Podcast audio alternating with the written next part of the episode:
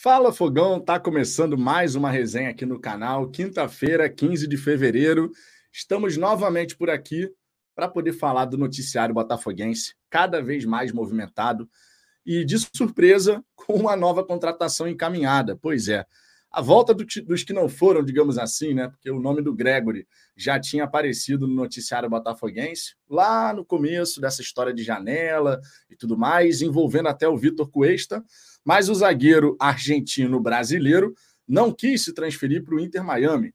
Aí parecia que a história tinha esfriado e tal, mas de última hora, próximo aí da data limite, que é amanhã, inclusive, para fazer a inscrição na, na, na pré-Libertadores. Lembrando sempre que até segunda-feira você pode fazer algumas trocas, cinco para ser mais preciso, resolver toda a documentação.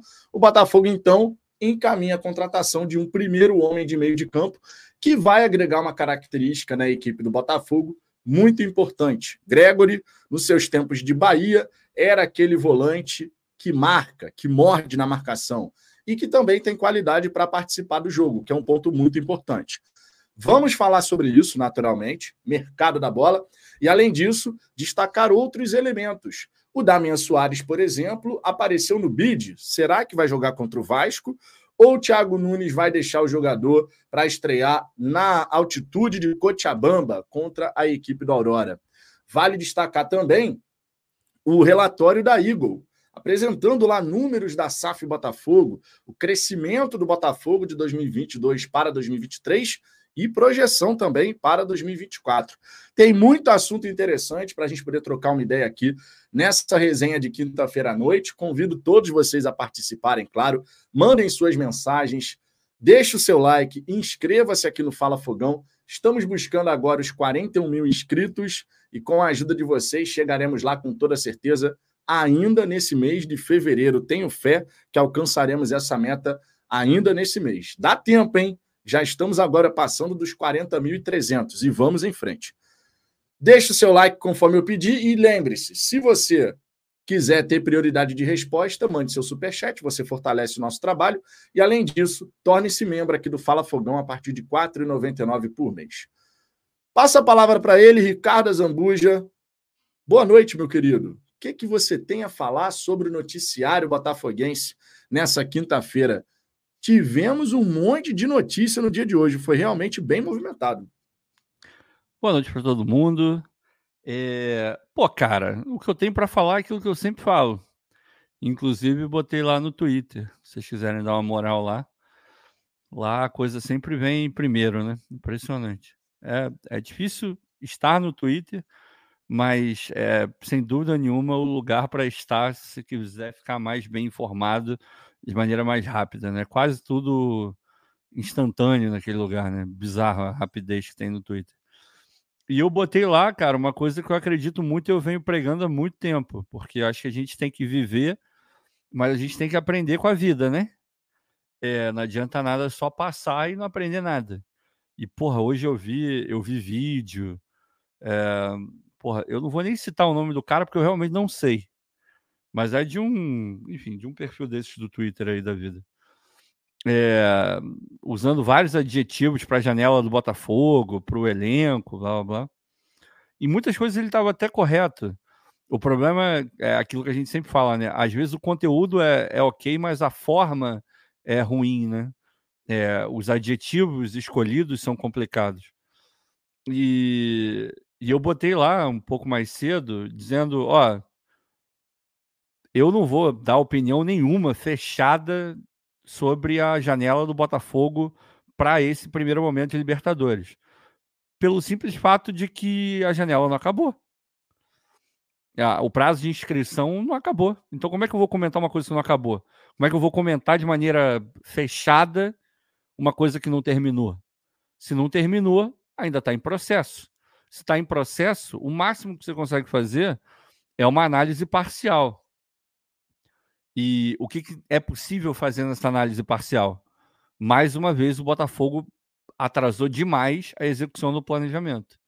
Atrasou além do aceitável. Isso a gente já pode falar e já está falando há bastante tempo. Porque quantos treinamentos a gente perdeu sem esses jogadores? Quantos, quantos treinamentos a gente perdeu sem o Gregory? Quantos, quantos é, treinamentos a gente perdeu sem o Luiz, sem o Damian Soares? Pô, e por aí vai, todos esses que chegaram agora por último. Pô, peças importantíssimas, peças que chegam, em teoria, para ou serem titulares de imediato, ou brigarem pela titularidade de uma maneira muito forte, e a gente vai para uma pré-Libertadores sem ter treinado com esses caras. Isso está errado. Muito errado. E mais uma vez errado, porque ano passado foi a mesma coisa, sem a pré-Libertadores, obviamente. Então isso está errado. Agora, virar e, e, dar uma opinião definitiva sobre o trabalho até a, o trabalho para fortalecer o elenco para essa primeira parte da Libertadores, pô, não dá para fazer, cara. Não, não dá para fazer ainda.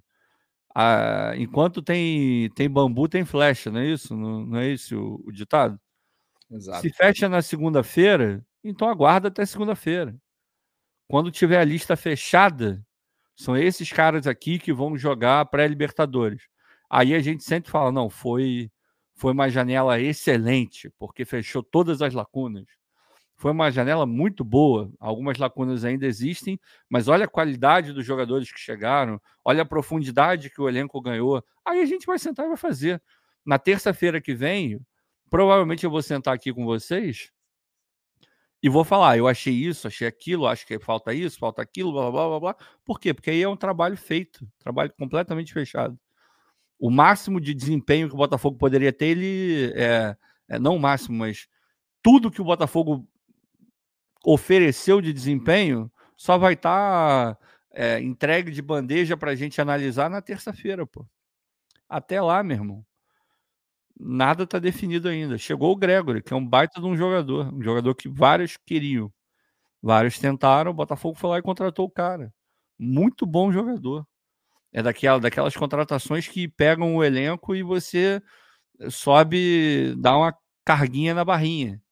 Assim como é o Alan, sabe? Assim como foi o Luiz, provavelmente o Damian Soares também, pela experiência, por ter jogado tanto tempo na Europa, por, é, numa liga forte como titular. Enfim, mas ainda tem gente que não aprendeu, né?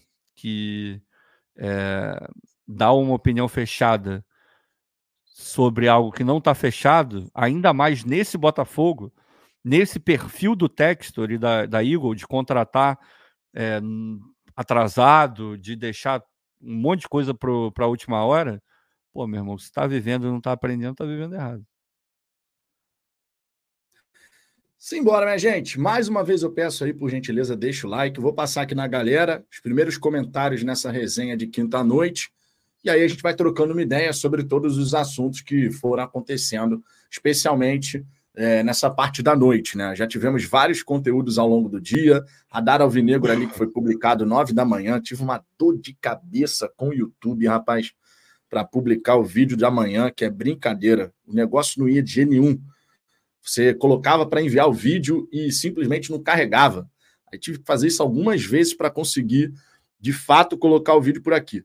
Mas depois tivemos ali certinho, nove da manhã, onze da manhã, aquele vídeo curtinho, né, os shorts, depois teve a resenha da hora do almoço começando 1h10, 18 horas, outro conteúdo, Radar Alvinegro, segunda edição, e agora mais uma resenha. Foram cinco conteúdos, portanto, nessa quinta-feira. Muita coisa sobre o Botafogo. Mas, gente, inscreva-se, dê essa moral, que tem muito trabalho do lado de cá também. Renato Alves, fogão vem forte. Irmão, queria saber a opinião de todos vocês. Já pego aqui essa mensagem do Renato Alves. Dá para a gente dizer, eu acho que já dá, hein? dá para a gente dizer que, com, claro, comparando com aquilo que a gente já teve até na própria, própria época da SAF, a melhor janela da história do Botafogo. Superou a de segundo semestre de 2022. Na minha opinião, pelo menos. Na minha opinião, a melhor janela da história do Botafogo. A encorpada que a gente dá no elenco com a chegada desses atletas é muito boa. E, cara, Thiago Nunes agora tem várias peças para poder montar o Botafogo da maneira como ele bem entender. Peças de qualidade, tem um nível de profundidade no elenco interessante. A gente ainda vai ter depois a chegada do Alain. A gente ainda vai ter a chegada do Igor Jesus. Então, assim, cara, eu espero que o Thiago Nunes consiga extrair muita coisa boa desses atletas. É, mas Porque aí, mas aí, a partir aí... desse momento, a partir desse momento, tá na mão do treinador, com esses jogadores é. aí que ele vai ter à disposição. Mas aí a tua análise ela tem um erro de origem. É... E, e, por que, que é um erro de origem? Na, nesse teu comentário de pô, a profundidade interessante que o elenco tem, você colocou dois jogadores que não vão chegar agora. Então, é, na minha visão, a gente tem que analisar o que a gente tem hoje. O elenco que ele não, tem para trabalhar. Quando eu, digo, quando eu digo profundidade, eu não estou nem considerando o Alan e o Igor Jesus. Não, mas, falando mas, de... mas, você falou, você botou os dois. Calma, calma. Não, tem os botou, dois cara. considerando que estão sendo contratados, mas eles vão chegar só em coisa, é, só em julho. Mas, mas quando eu digo nada agora. Calma. Quando eu digo profundidade, claro que eu não estou considerando a chegada desses dois atletas. Estou falando profundidade, considerando que ele vai ter disponível agora. Depois a gente ainda vai ter mais. Mas aí São fica atletas... questionável. Aí eu acho Hã? questionável. Aí eu acho questionável. A profundidade não, bem, que ele tem agora é questionável. Não tem problema. É. Eu não estou estressado, não, cara. Estou falando, porra. É, é, porque sempre que a gente discorda, a galera acha que a gente está brigando que, eu tô, que ah, alguém está transtornado. demais, gente. Não, é, é só, é só uma questão de, de visão. A visão de hoje ela é completamente diferente da visão que a gente vai ter quando o Alan chegar, quando Jesus chegar. Porque aí, pô, o Alan é o cara que chega, meu irmão, e ele muda o nível do elenco na hora, no mesmo instante. Então, agora, o Gregory é esse cara que muda o nível do elenco no mesmo instante? Não acho, mas ele melhora bastante, melhora muito, assim. É, é uma, uma bela de uma opção ali. Agora, porra, cara, é, eu não consigo falar em profundidade do elenco atual, de boa profundidade, quando, por na lateral esquerda tu tem um cara só e tu não sabe se ele tem um cara só mesmo. Porque o Hugo tá jogando bem, na parte ofensiva sempre muito bem. Agora, defensivamente, a gente já cansou de ver erro dele. Será que vai evoluir? Não sei. A gente olha na direita. Na direita a gente tem o Damian Soares. A gente não sabe o que vai ser o Damian Soares. Espero que seja bom. Mas a gente tem o Ponte. O Ponte está indo bem, no nível do Carioca está indo bem. Agora, não é. Tá longe de ser um jogador pronto. Aí você pega no meio. Você tem Danilo, que é uma incógnita física. A gente não sabe como é que o Danilo é, vai, vai suportar a temporada. A gente não sabe. Então, fica ali, né? Aí tem o Marlon, beleza, o Marlon. Tem o Tietê, beleza, Tietê. A gente não tem o reserva do do Eduardo, porque até agora o Thiago não botou o Savarino em nenhum momento como reserva do Eduardo. Sempre nas duas pontas, em nenhum momento. Será que ele considera como reserva do Eduardo? Não sei. Não sei, deveria, na minha opinião. Pelo que ele tem hoje, deveria. Então, profundidade de elenco de verdade, e eu nem falei do reserva do Tiquinho, né? Porque o Júnior Santos não me, não me convenceu como reserva do Tiquinho ainda. Ele já jogou em algumas oportunidades ali, e não conseguiu ser o, o camisa 9 que você olha e fala, porra, com certeza ele dá conta do recado se o Tiquinho não estiver disponível. Ontem fez um belo gol, excelente. Agora, já jogou outros tantos jogos nessa posição aí e que a gente não saiu 100% convencido de tanto que a gente continua pedindo um reserva para o Tiquinho. E continua pedindo isso desde o ano passado. Então, profundidade, não sei. Agora, melhorou? Melhorou. Agora, profundidade, eu acho Acho um pouco demais. Mas em relação à questão de ser a melhor janela que a gente já viu do Botafogo? É ou não é a melhor janela que a gente já viu do Botafogo? Considerando todos os nomes que foram acertados, mesmo sabendo que o Alan e o Igor Jesus só vão chegar no, no meio do ano, mas foram contratados agora. É... Fechado, né? O pré-contrato agora. É porque a, a, chegada do Luiz impacta muito, né? 20 milhões de euros é um negócio que você olha e fala caraca, é pesado, né? Mas é, eu não sei, eu acho que essa, eh, essa pergunta é difícil, cara. É difícil de responder agora, porque se, vão, vão pegar o Barbosa, o Halter, o John, que, não, que não, não jogou ainda direito. A gente não sabe o que vão ser esses jogadores. É, aí você compara com a janela que chega é, Uh, não, o PR chegou na primeira, né? A segunda janela que foi a melhor, aquela de 2022. Você Isso. pega Adrielson, é, porra, você olha para o Adrielson e fala, puta, um baita de um zagueiro. No final foi ruim, mas todo mundo foi mal, mas um baita de um zagueiro. Será que o o Halter vai ser do nível do, do Adrielson? Não sei. O, Marça, o lateral esquerdo que chega é o Marçal. E chega muito bem. Chega muito bem. Será que a gente vai ter um lateral esquerdo do nível daquele Marçal? Não sei. Acho que não. Se for o Hugo, acho que não. É, porra, o Tiquinho, a gente não vai receber um atacante do nível do Tiquinho. Um meia do nível daquele Eduardo, Eduardo jogando bem, Eduardo bom. A gente não vai, provavelmente, a gente não vai receber um meia do nível do Eduardo. Então eu não sei, cara. Eu realmente não sei. Aquela, aquela segunda janela foi realmente muito boa. É, eu acho que essa resposta a gente vai ter ao decorrer do ano. Hoje eu acho prematuro. Porque a gente não sabe, a gente não viu esses jogadores competindo no nível sério. A gente viu os caras jogando mais ou menos no Carioca, que é um nível muito abaixo. Simbora, o Jorge Araújo aqui. Boa noite, meus amigos. A defesa de lenhadores está sendo formada. Pois é, o Damian Soares já está no bid. Só fica a dúvida se ele vai jogar contra o Vasco ou se o Thiago Nunes vai preferir deixar ele para jogar, fazer a sua estreia na altitude contra a equipe do Aurora.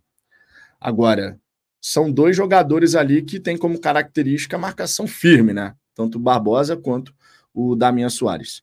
Fernando Faria, esse caldo, essa feijoada tá pegando liga. Uma linguiçinha, paio, uma perninha, um focinho, uma barriguinha de porco, aquela couvezinha, uma rodela de laranja, aquele arroz Porra. soltinho.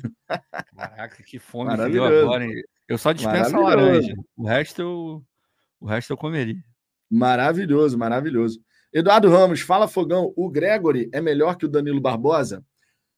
Cara, são jogadores que têm características em certos aspectos diferentes, tá? O Gregory, por exemplo, pelo menos pelo que eu me lembro, pelo que eu me recordo dele jogando com a camisa do Bahia, na parte de marcação ele acaba tendo mais intensidade do que o Danilo. Porque muitas vezes a gente fica com essa imagem de que o Danilo é aquele volante que, porra, morde tal, não sei o quê, mas não é bem assim, não. Os números do Danilo não indicam isso, tá? Porque fica essa imagem, na verdade. É, tanto é que no ano passado, o Danilo Barbosa, claro, em que pese ele ter jogado menos partidas do que foi o Marlon Freitas, né, no Campeonato Brasileiro, mas o Marlon Freitas terminou com uma média de desarmes de 1,1 por jogo e o Danilo, por exemplo, 0,8. E se você perguntasse para qualquer torcedor, pô, quem desarma mais? Danilo ou Marlon? A imensa maioria de cabeça assim diria: Danilo, com toda certeza. E os números não indicam isso. Já o que eu me lembro do Gregor é que é aquele cara que realmente morde na marcação, que tem essa chegada mais firme ali para poder chegar, disputar a bola.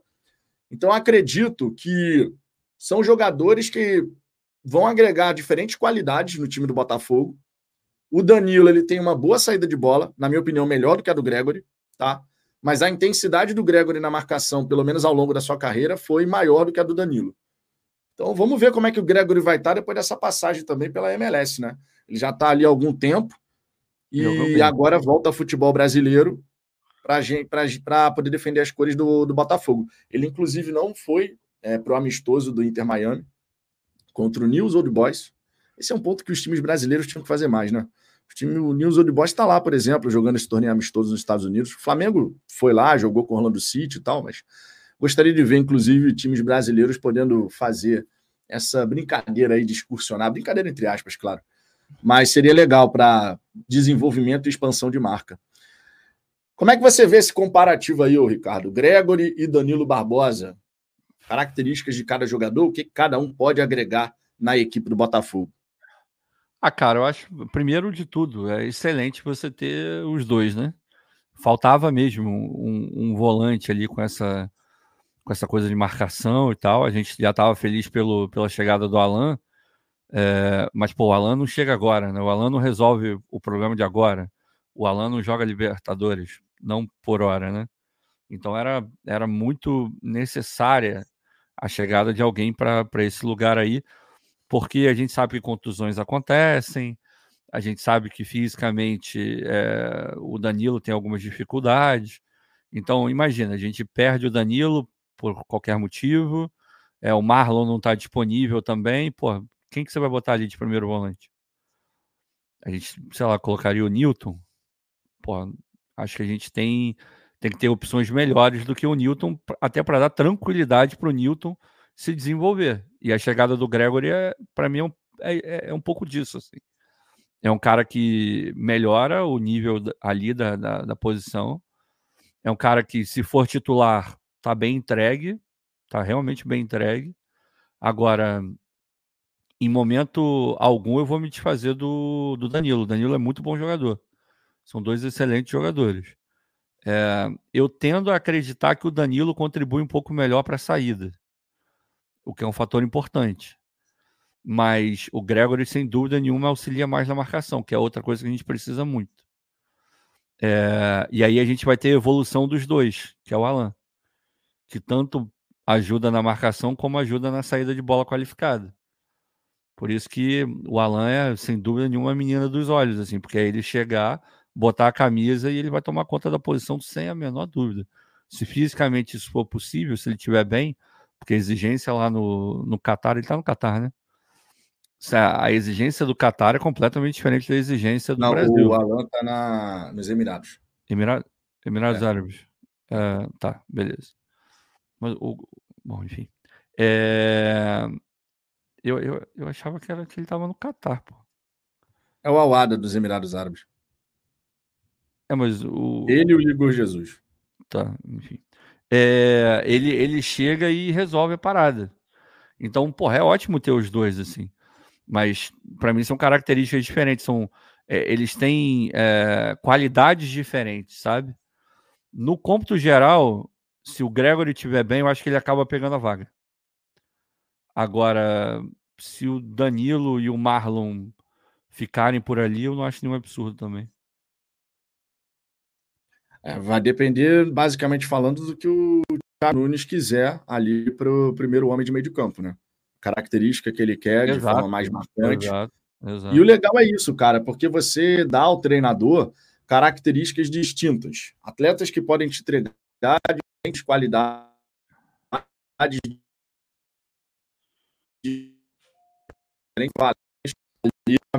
com o primeiro meio de campo. Se você, por exemplo, pega um adversário que não vai exigir tanto de você, você de repente pode optar por um cara que saia mais, que não tenha como característica principal essa questão da marcação firme e tal. Então é legal isso. O treinador ele pode olhar para o seu elenco e ele vai encontrar ali um cardápio bem variado para poder chegar e falar: bom, qual vai ser a nossa abordagem para essa partida daqui, considerando as características do nosso adversário e aquilo que a gente espera do Botafogo dentro de, dessa partida?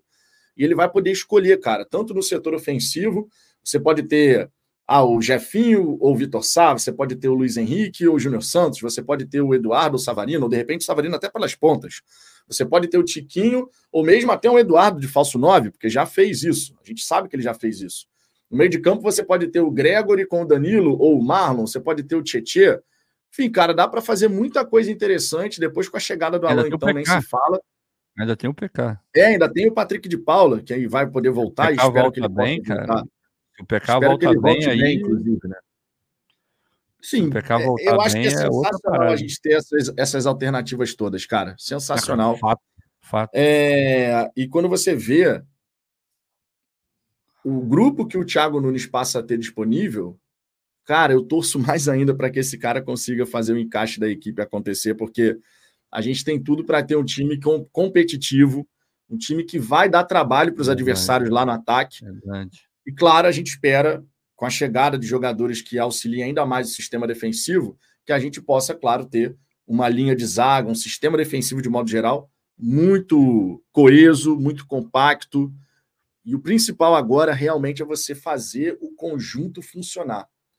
É. Então, o trabalho do treinador ele aparece muito nesse momento, porque você tem as individualidades, você tem qualidade em várias, várias posições, mas o treinador agora tem que trabalhar o conjunto. Conseguindo trabalhar bem esse conjunto, dando coesão tática à equipe do Botafogo, ele vai potencializar as individualidades e com isso, quem sai ganhando é o Botafogo e nós, torcedores, que vamos ver um time sempre forte para poder disputar, seja dentro ou fora de casa. Assim a gente espera, inclusive. Para a fase de grupos, pensando em fase de grupos da Libertadores. E o brasileiro, é, eu ainda vejo que algum trabalho precisa ser feito no, no, setor de criação. Ali o reserva do Eduardo, com certeza. É, e as laterais ainda eu ainda vejo como um, eh, posições que, que ainda me dão um pouco de dor de cabeça, tanto de um lado quanto do outro. Do lado direito, acho que está ficando menos pior, porque a gente tem o, o Ponte tomando é, coragem para arriscar algumas coisas, está evoluindo, e tem o Damian que a gente não sabe como vai ser, mas a, a esperança é que de fato ele resolva o problema da lateral direita. Na esquerda, meu irmão, isso me preocupa muito. Então a gente tem esses dois lugares assim. A zaga, eles começaram a dar indícios agora de que a gente vai ter uma zaga legal. O jogo contra o Flamengo foi muito bom do Barbosa e do Halter. Foi de deixar assim, pô, esperançoso de que a gente vai ter. E o, Barbosa fez um bom jogo ontem também, né? Todo geral tomando cartão, ele não tomou cartão ontem, por exemplo. Então tá melhorando. É... Ah, e tem o Rafael voltando também, o, o Bruno tá, tá lembrando, verdade. Na direita. Na esquerda que. Meu irmão, a esquerda tá preocupante. A gente sabe que, pô, muito da gente ter perdido a consistência defensiva no ano passado foi pelos problemas que a gente teve nas laterais. Então me preocupa muito a gente hoje só ter o Hugo. Me preocupa demais. O Hugo tá suspenso machucado. Quem que vai botar ali? Não tem. Simplesmente não tem. O Eduardo machucou. Beleza. Vai botar o Savarino? Em teoria, sim, mas repito, o, o Thiago Nunes não botou ele nessa posição em momento algum. O que será que o Thiago está enxergando? Ah, não. Será que o Thiago realmente enxerga que o Savarino pode jogar naquele lugar? Não deu indícios de que enxerga dessa maneira, mas de repente foi só uma, uma coisa de ocasião de. Ah, não, acho que não precisa, vamos dar mais moral para Eduardo, deixa o Eduardo aí e tal. Enfim, é, essas coisas me preocupam um pouquinho, pensando em brasileiro, que é sempre muito complicado. Aí, quando entrar a segunda janela, aí eu acho que a coisa muda de figura um pouco, é, porque, pô, a tendência é que a gente contrate, se não contratar o lateral esquerdo agora, no meio do ano, certamente eles vão contratar um lateral esquerdo, porque eles já vão pensar na reposição do Marçal, porque o contrato do Marçal termina esse ano. Então, obrigatoriamente, pô, duvido que eles, que eles renovem com o Marçal. Você vai ter que trazer um lateral esquerdo. Então, aí, a gente vai provavelmente vai ter Marçal, Hugo e um outro lateral esquerdo de bom nível. Então, pô, já melhora bastante. Vai chegar o Alan. Então, eu tô animado com o elenco mas eu estou muito animado com o elenco, pensando já na frente. Do meio do campeonato, nem do meio, né? Porque acho que a janela, a segunda janela abre, eu acho que na 13 terceira, 14 quarta rodada, sei lá, do brasileiro. Então a gente vai ter um pouco mais de meio campeonato com um elenco realmente forte. Aí me anima bastante. Agora eu tô animado, eu acho que realmente o Botafogo pode jogar pelo que você falou aí se o Thiago movimentar as peças direito, encaixar, se os jogadores quiserem, se a gente conseguir recuperar Marlon, Tiquinho, Eduardo, a gente vai ter um bom time. Mas eu estou muito mais animado para quando a segunda janela abrir. Aí eu acho que a gente vai ficar com um belo no time. O Guilherme Lisboa aqui, John Textor, Modric é o 10 do fogão para Libertadores. Minha gente, mantenha os pés no chão, mantenha os pés no chão.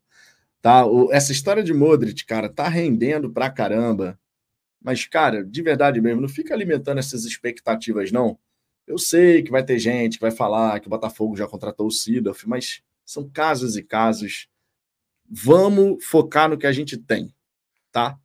O, saiu até no noticiário agora, recente, hoje, né, hoje à noite, de que o, o Botafogo chegou a consultar a situação do Thiago Almada, que está na MLS, mas valor assim exorbitante, papo valor de Luiz Henrique.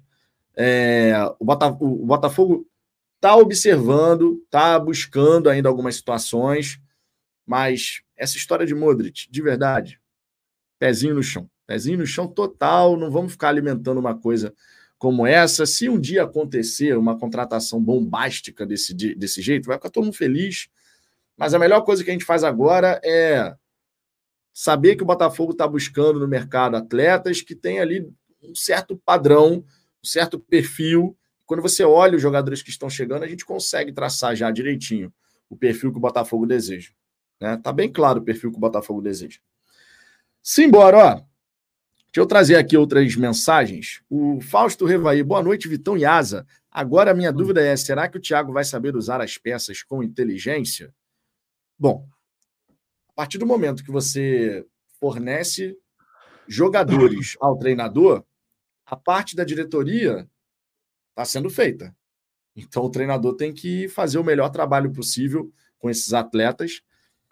E vamos ver qual é a identidade que o Thiago vai querer dar ao time do Botafogo. O primeiro ponto é esse. cobrar isso dele amanhã, né? Não, claro, isso é óbvio. A questão não, de não, identidade não, não é se óbvio, ganha assim, não. instalar de dedo. Não. Não é óbvio. Não. Isso é óbvio Brasil, do nosso ponto de ainda. vista, cara. É, sim. do nosso ponto de vista. É. Não adianta, não adianta você instalar o dedo e achar que já está pronto. Não é Exato. assim que funciona. Exato. Ele vai precisar ainda de um tempo e tal. O ponto mais importante nesse primeiro momento, com as peças disponíveis, é a gente poder olhar para dentro de campo e ir percebendo evolução. Jogo a jogo, você vê o desenvolvimento de certas ideias, de certos padrões. Isso vai ser realmente muito importante. Até para ganhar confiança, né? Os jogadores vão vendo que aquilo que está sendo treinado vai sendo aplicado, vai dando resultado. Então, é, é um processo gradativo de crescimento, sabe? Não é simplesmente achar que os jogadores chegaram e pronto. O Thiago Nunes agora tem que ter uma varinha mágica que vai colocar o time do Botafogo tudo bonitinho, tudo certinho, sem pontos a melhorar. Não, a evolução tem que ser constante, jogo a jogo. Cada adversário te traz uma dificuldade, cada semana te traz um desafio novo. Eu só espero que o Thiago Nunes realmente possa ser o mais assertivo possível. A partir do momento que ele tem bons jogadores disponíveis, que ele possa ser assertivo nas suas escolhas. E na maneira, claro, como ele vai montar esse quebra-cabeça. Difícil é você olhar para o banco de reservas, você olhar para o seu elenco e não ter alternativa. Quando você passa a ter boas alternativas, aí você tem uma ótima dor de cabeça. É o que todo treinador deseja no fim das contas, né? Ter uma dor de cabeça de e agora? Coloco aquele ou coloco aquele? O que, que cada um vai me entregar? É por aí, né, Ricardo? É. Tem que dar tempo ao tempo, mas que dor de cabeça positiva para o treinador. Pô, Antes, tá no Botafogo, a dor de cabeça era como eu escalo um time, o 11. Agora a gente pode pensar em qual jogador com cada característica eu vou colocar aqui. Ah, melhorou, melhorou, melhorou, assim. Eu, eu realmente é, não consigo cravar. Ah, agora temos o, sei lá, é, melhor elenco em anos, porque eu realmente prefiro esperar esses caras jogarem bola, encaixarem. É, e, eu vou ter, pô, vocês sabem que eu tenho zero problema em, em elogiar o Botafogo, assim como também tenho zero problema em criticar embora muita gente não acredite nisso. É, mas, assim, é nítido que o Thiago olha hoje para o campo e principalmente na, na zona ofensiva, ele olha e fala: pô, meu irmão, eu tenho, eu tenho capacidade de fazer um trabalho muito efetivo no, no Botafogo. Já falei aqui, eu já vim falando isso há um tempo já em termos de opções ofensivas, o Botafogo deve ser aí o G4. Não, não acho nenhum absurdo pensar nisso, assim. Tu vai olhar, o Fluminense tem opções muito boas. Chegou agora o moleque do, do Arsenal, que é, é bom jogador. Assim, não é craque, não é excepcional, mas é bom jogador, Marquinhos. É, liso, rápido, bem estilo que o Diniz gosta. Trouxeram aí o Douglas, pode dar certo e tal. Aí você tem o Arias, que joga muita bola. Enfim, você tem alguns bons jogadores ali. Você tem o Flamengo, obviamente, com um elenco legal. O Atlético Mineiro também tem opções ofensivas muito interessantes. É... O Palmeiras, quando o Bruno voltar, também tem algumas opções boas ali. O Hendrick até o meio do ano. O Hendrick é, é bom de bola. Você tem o Flaco, que está bem no começo de temporada. Você tem o Rony, que está em, é, em rota de colisão com a torcida mas pô, o Rony sempre vem resolvendo. Dudu vai voltar em algum momento. Então, também é um, é um, tem boas opções ali. O Grêmio está se reforçando um pouco. É, pegou agora o Pavon, já tem o Soteudo, pegou o Diego Costa. O Inter está bem também. Mas eu ainda acho que o Botafogo é, nas opções ofensivas está ali no G4 de todos esses que eu falei aí, eu realmente acho que o Botafogo está no G4. Então o Thiago olha, pô, é óbvio que agora ele tem um material muito melhor para fazer o trabalho dele. Muito melhor. Na parte ofensiva dá para dizer que as peças que a gente tem esse ano são bem melhores do que as peças que a gente tinha ano passado. E ainda no meio do ano tem o Sauer, não sei se o Sauer vai voltar ou não. Não sei o que eles vão fazer com o Sauer. Tá, tá melhorando, sem dúvida nenhuma tá melhorando. Sem dúvida tá melhorando. Professor Marcelo Soares, contratamos quase um novo time. Isso verdade. não é fácil. É verdade, não. cara. Se você for pegar aqui, ó, o Botafogo contratou o John, contratou o Damian Soares, contratou o Lucas Halter, contratou o Pablo e o Alexander Barbosa. Para a lateral esquerda não contratou ninguém. No meio de campo, não chega agora, mas tem um pré-contrato assinado. O Alan, para chegar na segunda janela. Contratou agora o. Encaminhou, né? Vamos botar assim, que o Botafogo não anunciou ainda e a gente sabe que tem que esperar o Botafogo anunciar para estar 100% e tal. Embora a gente tenha tido aquele caso do Manafá, mas normalmente isso não é algo que costuma acontecer na SAF Botafogo. É, você contratou então o primeiro homem de, dois primeiros homens de meio de campo. Contratou pra, não contratou segundo homem, né? A gente só tem ali o Tietê. É, não teve jogador sendo contratado especificamente para essa posição. É, se forçar você um pouco, o Alan consegue jogar ali. É, se você, é, se você fizer uma pequena adaptação, é. ok. Você poderia ter o, o Gregory e o Alan, digamos assim, é, para fazer é. um time de contratados. É. Na ponta esquerda, o Jefinho. Na ponta direita, o Luiz Henrique. Como meio atacante, o Savarino. E como atacante, o Igor Jesus, que também só vai chegar na segunda janela. Para fechar o time completo, só faltou o lateral esquerdo. Para fechar o time completo. Qual que seria uma nota para esse time, Ricardo? No papel, ah, claro, né? Não dá para. Só imaginação. Só imaginação. Repete, aí, repete aí, por favor. John, Damian Soares, Lucas Halter, Alexander Barbosa. Tá. Na lateral esquerda, um ponto de uh. interrogação, porque ali é. ficaria vazio, né? Porque a gente não. É. Assim, estou falando só o time de contratados mesmo. Ah, só tá, o time tá, de, tá. de, contratados. Tá, tá. Gregory Alain, Luiz uhum. Henrique, Savarino, Jefinho, Igor Jesus. É, o ponto de dúvida maior eu acho que é o Igor Jesus, né? É. é o, o restante, pô, cara, esse time aí é bem trabalhadinho, bem treinadinho. Dá para buscar um 8 um 8 e alguma coisa.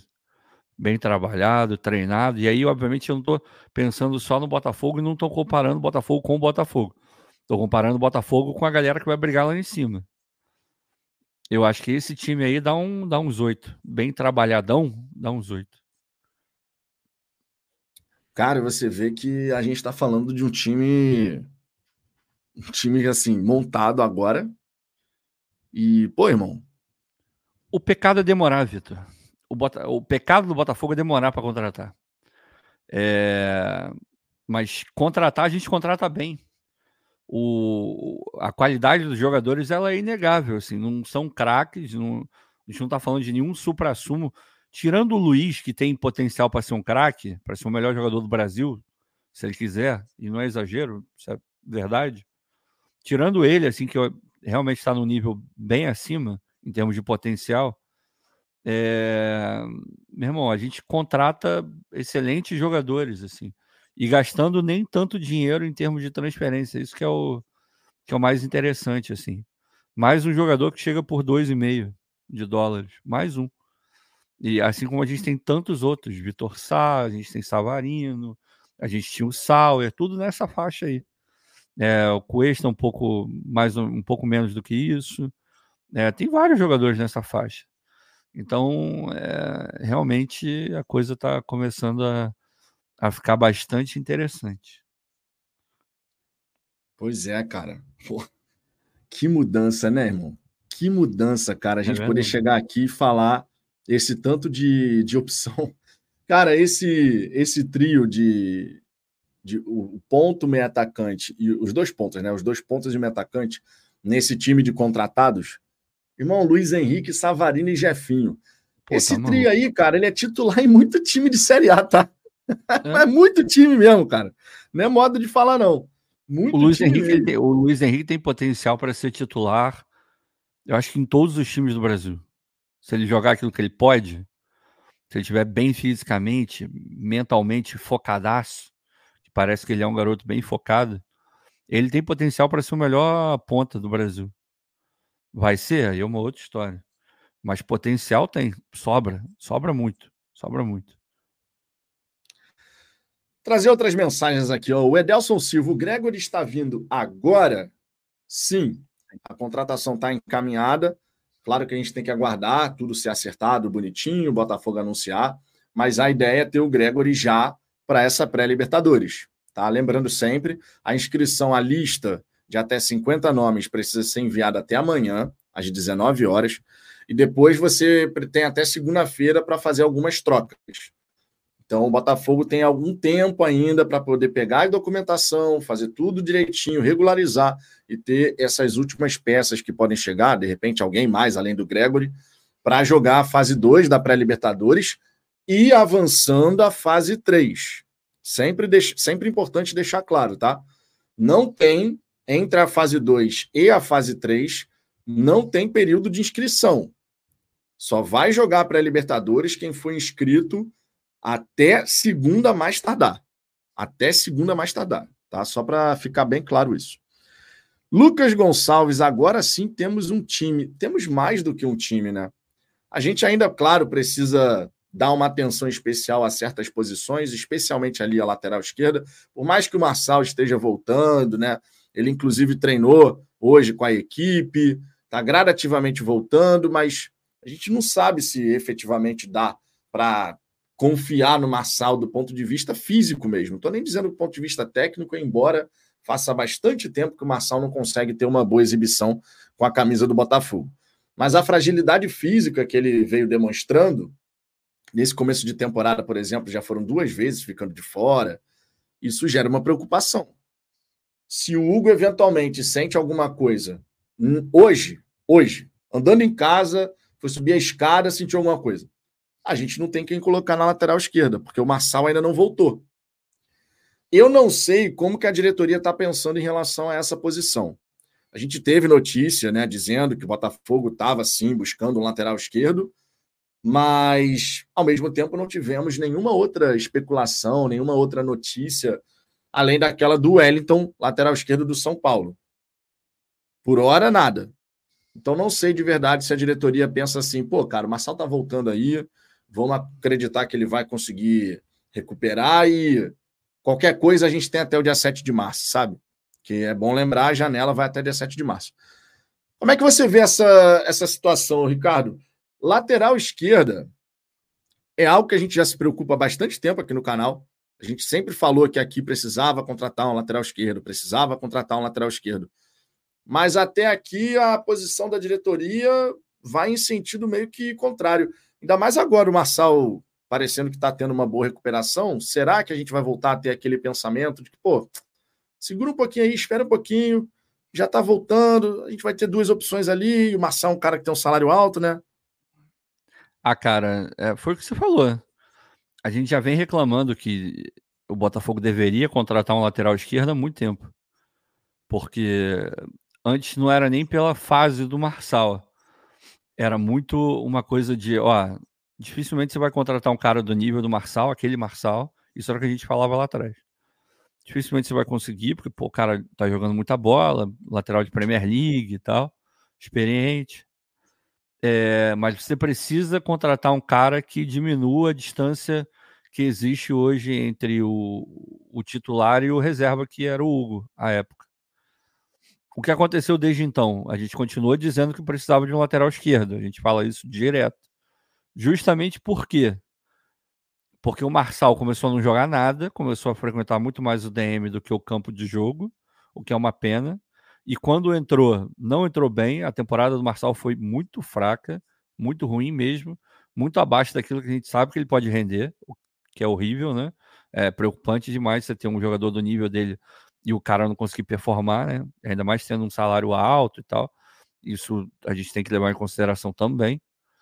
E o Hugo melhorou, evoluiu, mas na minha visão ainda não chegou num nível de ser uma opção totalmente confiável. Justamente porque a fase defensiva do Hugo ainda me preocupa bastante. Ofensivamente, cara, preocupa zero.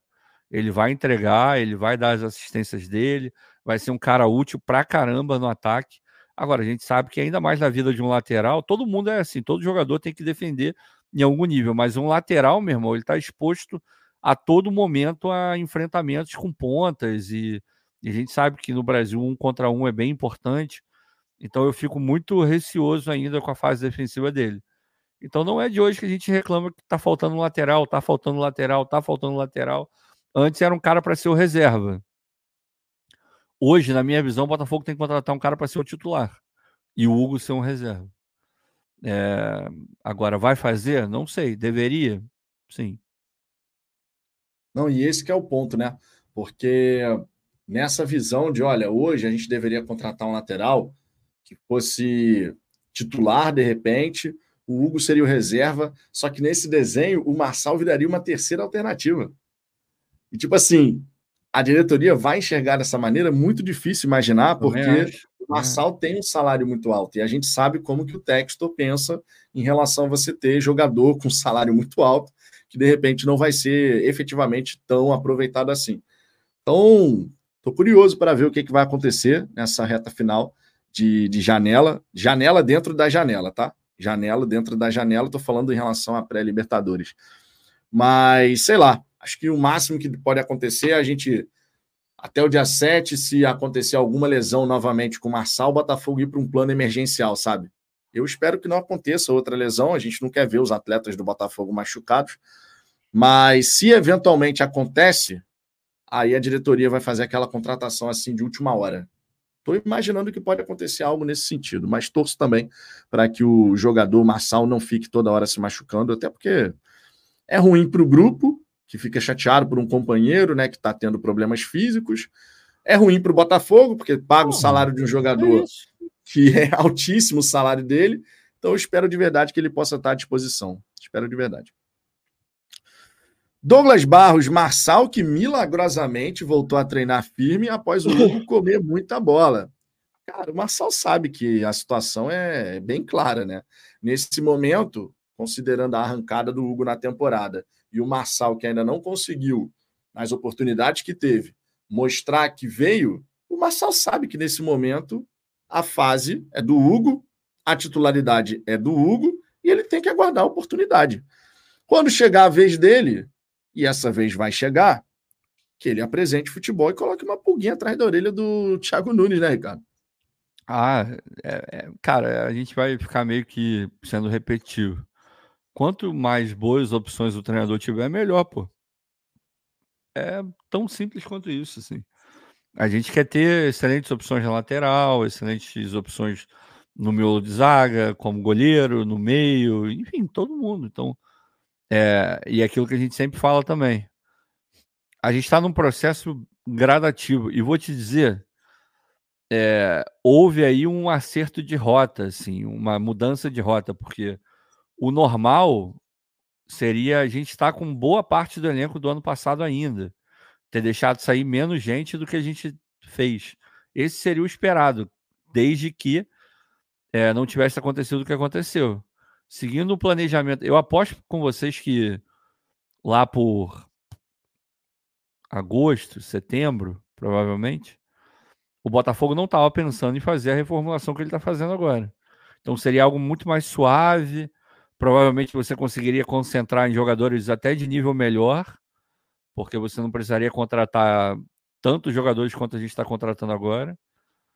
É, e mesmo com tudo que aconteceu e fazendo uma reformulação mais ampla e mais é, vigorosa do que a gente estava imaginando, a gente está conseguindo ir bem, cara. A gente está conseguindo melhorar bastante o, o, o, nível do elenco.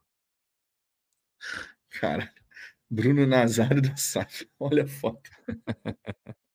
Porra, aí. Tá a galera não perdoa, mano. Coitado. A galera não perdoa. Uh, o Eduardo ontem, cara, ele dentro daquilo que ele estava apresentando anteriormente, que era nada. Exato. O Eduardo ontem ele se mostrou muito mais atento, ligado no jogo, dando alguns passes de primeira e fazendo o jogo circular com mais velocidade. Infelizmente perdeu o gol, mas ao mesmo tempo roubou a bola e dá assistência para o Júnior Santos. Ele participa ativamente daquele terceiro gol mas a gente sabe que ainda tem muita estrada para ele poder voltar a apresentar aquele nível de jogo que encantou o Botafoguense no primeiro turno. Não vamos aqui ser hipócritas de chegar e falar que não, nunca gostei do futebol do Eduardo. Pô, irmão, Botafoguense que fala isso está com amnésia. Porque naquele primeiro turno ali foi uma coisa espetacular. Vários e vários jogos assim impressionantes. Com muitas participações em gols do Botafogo, Na metade inicial do campeonato, foram oito participações em gols do Botafogo, do Eduardo. O Eduardo foi um dos meias no Campeonato Brasileiro de 2023 que mais criou situações de gol. Então, assim, é um jogador que o Thiago Nunes ele tem que buscar, sim, recuperar. Não precisa ser titular do time. Ele pode sim ir para o banco de reservas. Problema zero em relação a isso. Tem que jogar quem está melhor tem algum, alguém que está apresentando um nível de jogo acima, tem que jogar. Simples assim. Mas a mesma coisa que o Thiago está fazendo com o Marlon, dando essa moral para o Marlon e tal, ele está buscando fazer com o Eduardo, está buscando fazer com o Tiquinho. Você viu que o, o, o, Thiago, o Thiago Nunes ele fez questão de super elogiar o Tiquinho nessa partida contra o Volta Redonda. O que ele gerou de jogo, o que ele gerou de situação, fazendo questão, sabe? de poder enaltecer o atleta. Ele deu a abraçadeira para o Marlon. Muito torcedor ficou irritado com essa decisão, mas deu a abraçadeira para o Marlon. Isso claramente é o tipo de decisão que você está tomando para poder recuperar o atleta, para poder passar confiança para o atleta. Entendeu? Gostei. Então, cara, se você tem o, tem o jogador no seu grupo, irmão, faça o possível para que ele possa elevar o seu nível. Quem ganha com isso é o treinador, em primeiro lugar, e o próprio Botafogo. Se a gente tiver. Já teria contratado uma reserva dele, pô. É se a gente tiver todos esses atletas apresentando um bom nível, pô, irmão, coisa mais maravilhosa do universo. Coisa mais maravilhosa do universo. É porque a gente. Eu, eu entendo que muito torcedor ainda está com raiva, tudo que aconteceu, aquela coisa toda. Mas para analisar futebol, dificilmente você vai conseguir fazer uma análise boa quando você envolve raiva, porque a emoção já é algo inerente ao futebol e ela é boa. Tanto é, em alguns momentos a raiva é excelente se você souber usar, e em outros tantos a raiva vai te atrapalhar. Nesse caso, acho que mais atrapalha do que ajuda, porque é muito difícil ter um jogador do nível que o Eduardo tem. Ele não está demonstrando agora, mas ele tem um nível muito alto repito, se fosse fácil contratar um cara do nível do Eduardo, esse cara já teria chegado. E não é fácil, cara. É muito difícil. Se você é, chegar no mercado hoje e der o recado, ó, o Eduardo está disponível, eu não digo que vai fazer fila, tá? Mas certamente alguns telefonemas você vai receber. De alguns clubes importantes da Série A do Brasil, por exemplo. É, da Arábia certamente vai chegar alguma coisa, mas do Brasil não tem a menor dúvida que ia ter clube atrás dele querendo o jogador. O Corinthians com certeza, porque quer todo mundo, né? Mas teriam outros, não tem a menor dúvida de que teriam outros atrás do Eduardo. Então a gente tem que tentar ao máximo recuperar o jogador. E o mesmo serve para o Tiquinho e para outros que a gente tem. O Marçal tem que insistir também. Agora o Marlon também tem que insistir muito. Agora, tudo tem um limite. Se chegar, insistiu, insistiu, insistiu, não deu resultado, bota para rodar, pô. Empresta, tenta uma rescisão amigável em algum momento, aí é outra história. Simbora, ó. É, deixa eu ver aqui outras mensagens. O Wagner Borges, não querendo ser dramático, mas quem viu o nosso último rebaixamento e tudo que aconteceu antes da SAF, mesmo ainda sem os títulos, esse Botafogo está surreal. Contratações inimagináveis. Pô, cara, nesse quesito avançou muito, irmão. A gente saiu de ser um, um, time, né? Pré-SAF, no caso, que tinha que contratar o Luiz Otávio porque estava querendo se livrar do Diego Souza, que não tinha condição de pagar o salário dele, para você poder montar um elenco com várias alternativas, várias peças. O torcedor que não consegue enxergar a evolução está vivendo em outro universo, irmão. Porque é impossível comparar uma coisa com a outra. É como se você estivesse comparando um círculo com um triângulo, cara. Não dá, entendeu? Simplesmente não dá. São duas coisas completamente distintas. E que bom que esse passado inglório, com essas contratações que o Botafogo tinha que fazer, por conta de dívidas e mais dívidas, que bom que isso ficou para trás. A nossa hora das conquistas vai chegar. Já era para ter chegado, verdade seja dita, 2023. Foi uma surpresa, a gente desperdiçou, essa grande oportunidade, mas a nossa hora vai chegar, irmão. A nossa hora vai chegar, pode ter certeza disso. Não tem como você, toda santa temporada, você progride em termos de elenco, qualifica e tudo mais, e você, uma hora ou outra, de pô, não bate campeão, cara. Porque se você tiver consistência no trabalho que você está fazendo, se você consegue ter essa consistência, vai acontecer, irmão. Vai acontecer. O futebol brasileiro está repleto de histórias assim. Times que bateram na trave, times que ficaram no quase. Chega um dado ponto, cara, que acontece. E a nossa hora está chegando. Tenho convicção disso. Tomara que seja 2024, né? Tomara. Porra. Olha só essa mensagem, Ricardo.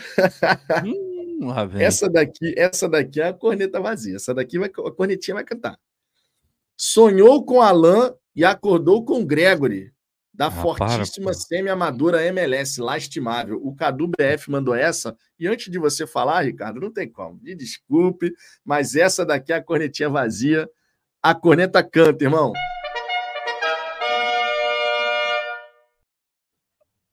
Porra, cara, eu vou te falar, não tem o que comentar, cara. Tá falando, ah, sonhou com um e veio outro, só que os dois vão chegar, pô. Exatamente. Porra, cara, você vai comentar o quê? Não tem. tá, tá, tá, tudo errado desde o começo. Pô, irmão. Tipo assim, é, os dois, é, é um, ou outro, sendo que os dois chegam. Então não tem um. Não tem pré-contrato, o outro chega agora. Pô, meu irmão, os dois vão chegar, cara. Os dois vão chegar, gente, pelo amor de Deus. Pô, é, cara. Cacete, irmão. Porra, aí, é aí fica complicado, entendeu? Me ajuda a te ajudar. O, o Sérgio Rocha, Alan vai chegar mesmo? Cara, ele vai chegar, ele tem um pré-contrato assinado com o Botafogo, só que vai ficar para a segunda janela. O Awada não quer liberar o atleta agora, ele é capitão da equipe, o time está lá na sexta colocação, eles têm os objetivos ainda a cumprir na temporada, e vocês sabem que time árabe não libera atleta assim de bobeira.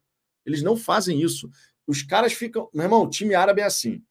O cara é importante aqui, o treinador considera ele uma peça importante. Ah, mas o contrato dele termina no meio do ano, vai sair de graça. Dane-se. Eu contratei você até tal data. Eu quero usar você aqui no meu time até tal data. A gente fez isso com o Navarro, porra. Exatamente, porra. A gente fez isso com o Navarro. A gente não vendeu, não liberou, porque ele era importante. Sem o Navarro, dificilmente. É, eu vou dizer, sem o Navarro, dificilmente a gente teria subido, cara. O Navarro foi importantíssimo. Importantíssimo.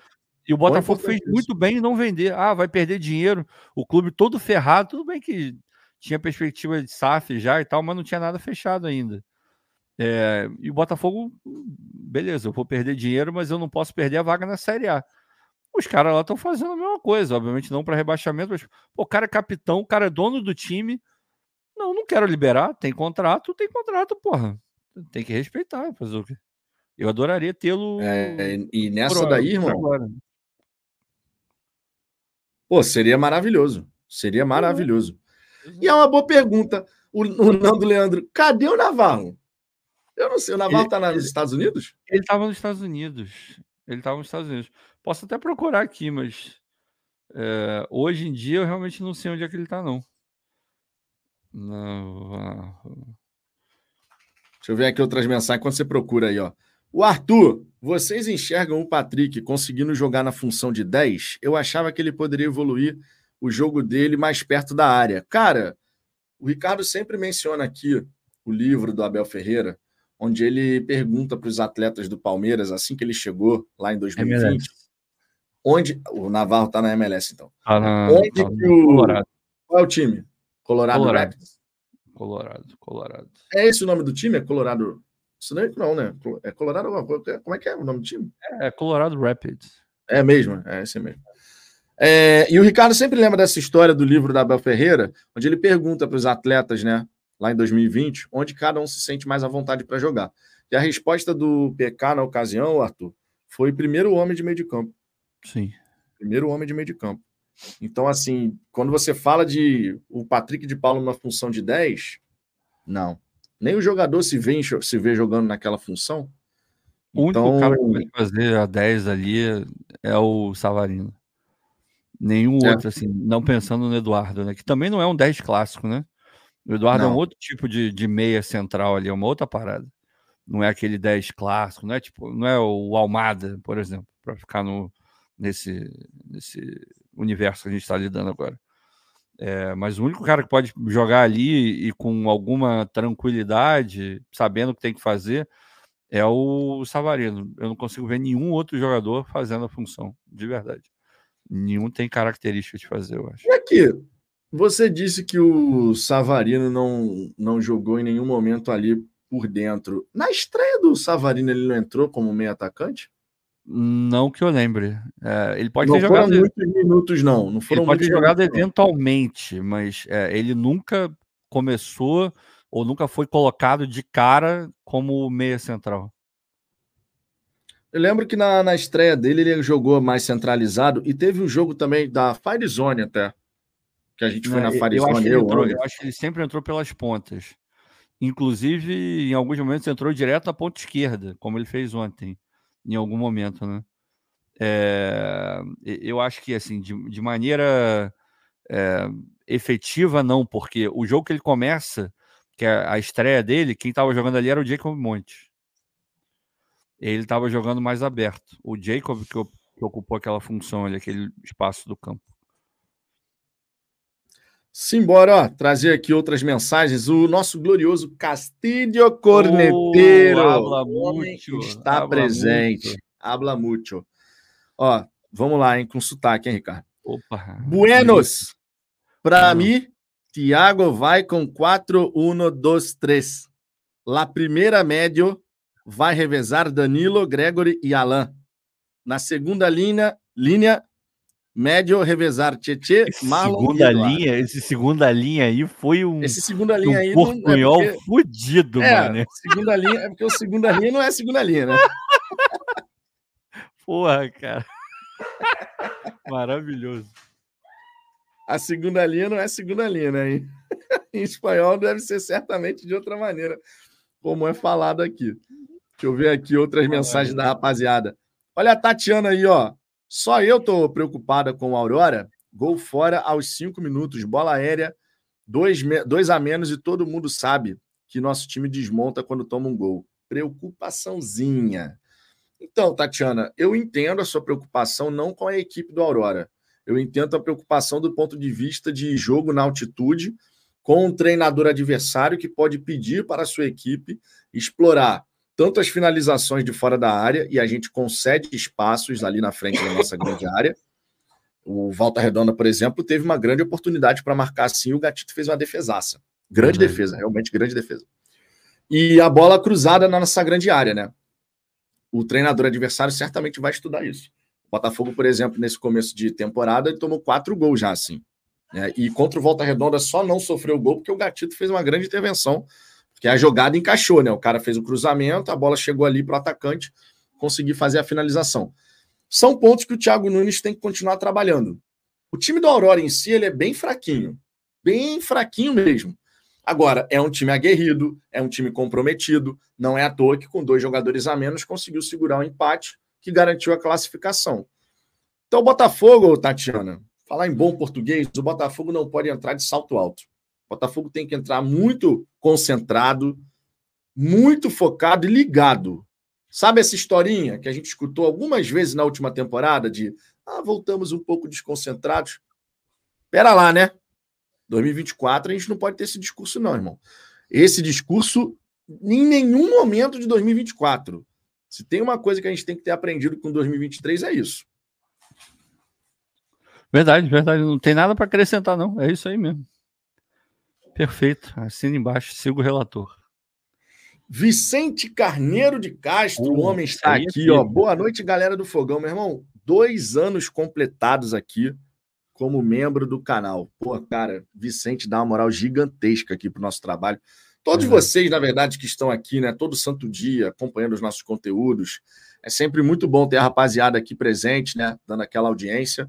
Tamo junto, galera. E por falar nisso, já deixou o like? Anderson Mota, nosso glorioso Anderson Mota, vai passar aqui para deixar aquele recadinho. Cinco traíra, segundinhos. Traíra.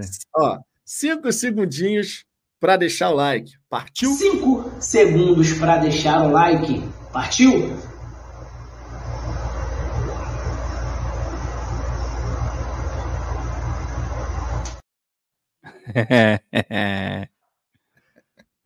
essa, essa essa daí é um, porra, um esse daí é um clássico, né, da mídia já, independente do Botafogo. Já nasceu um clássico. Já nasceu, já nasceu um, clássico. clássico.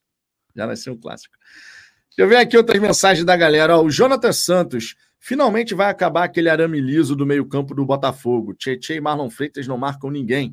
Gregory e mais a chegada do Alain, ambos colocaram fim à marcação arame liso.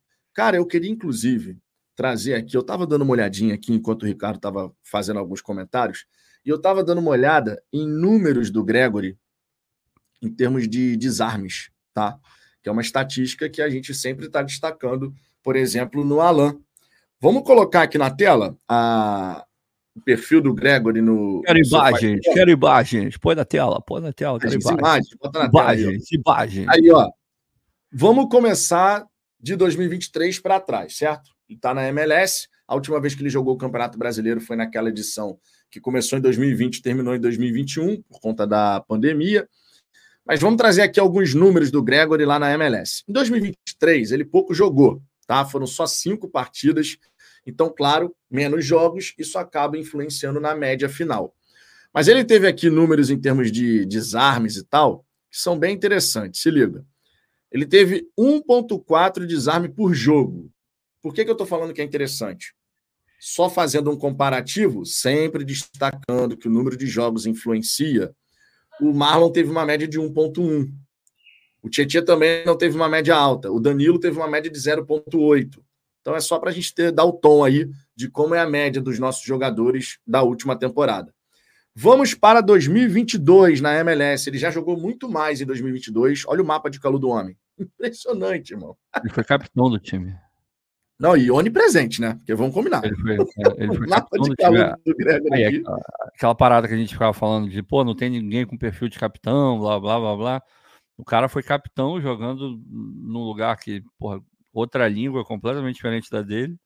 Tudo bem que dá para falar bastante espanhol e tal, mas enfim, é, o cara minimamente tem um perfil de ser capitão.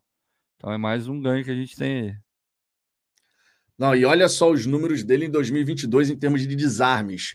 3.5 de média. 3.5 de média.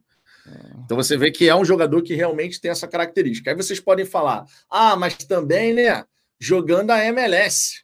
Liga semi-amadora, não sei o quê. Vamos lá para o brasileiro, então, de 2020 e 2021. Né? Tá forçando.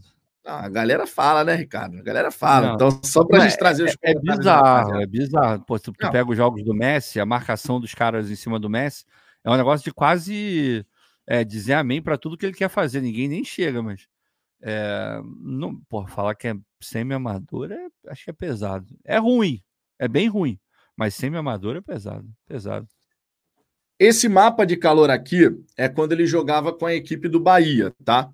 33 partidas no Campeonato Brasileiro e olha só a média de desarmes que ele teve naquela edição: 2.5. 2.5. Isso jogando Campeonato Brasileiro. Claro, a gente está falando de quatro anos atrás. O Gregory tem lenha para caramba ainda para queimar, tá deixando bem claro, é um atleta de 29 anos de idade, mas é uma média que demonstra a principal qualidade do jogador. É realmente um atleta que morde na marcação, que chega firme. E é uma característica que falta no elenco do Botafogo. Quando a gente estava falando sobre a contratação do Alain, um dos pontos que era pô, bastante destacado era justamente esse: é um especialista em desarme. O Gregory, claro, não é o Alain, mas é também um especialista em desarme. E acredito que vai ganhar espaço com o Thiago Nunes, porque o fato dele trazer essa qualidade que outros jogadores do Botafogo não possuem, o Thiago Nunes provavelmente vai querer, em alguns casos, um meio-campo muito mais pegador ali para não dar espaço. E principalmente, né? Reforçar as coberturas. Um dos pontos que você pode melhorar na equipe do Botafogo para que você tenha até mais liberdade para o Hugo poder fazer os ataques e tal. Só um exemplo aqui é você ter um volante que faz uma cobertura muito bem feita por ali. E o Thiago, de repente, pode até utilizar essa arma, né, Ricardo? Pode, sem dúvida nenhuma. Mas a gente volta naquela coisa de quanto mais opções, melhor. É, tem que dar tempo para o treinador, porque não adianta você contratar. Ah, o cara é bom jogador. Tá, beleza, mas e aí? E, e o encaixe? Como é que você vai fazer ele jogar? É, ele vai se sentir à vontade dentro daquilo que está sendo proposto? ele vai se entender com os companheiros. É, o futebol é foda, cara. Eu, eu, sempre cito o exemplo do Messi, assim, porque se você perguntar, pô, ah, vale a pena contratar o Messi? É óbvio que vale, mas dentro do vale a pena contratar o Messi, você espera que o cara faça chover todo jogo. O cara é um gênio, pô. Aí o PSG contrata com a mesma expectativa, ainda mais olha para o lado, vê o, o Mbappé, do outro tem o Neymar, fala, pô, meu irmão, os caras vão voar, pô. Vai deixar o MSN no chinelo, porra. O Mbappé é muito melhor que o Soares, embora obviamente não seja exatamente a mesma posição. É, e deu, deu em quê? Em nada. Tudo bem, você pode falar, pô, mas também né, PSG tem isso. Mas não deu em nada. Mas, é, mas era o Messi, jogou bem, jogou, resolveu alguns jogos, sem dúvida. Agora, nem o Messi, dependendo do contexto, é garantido de, de performar da maneira que o contratante está imaginando. Então, que dirá o Gregory, que dirá qualquer outro. É, tem que dar tempo, mas que na teoria funciona, funciona. Olha só que comentário interessante aqui. O nosso glorioso Amauri Fernandes trazendo uma informação bem legal.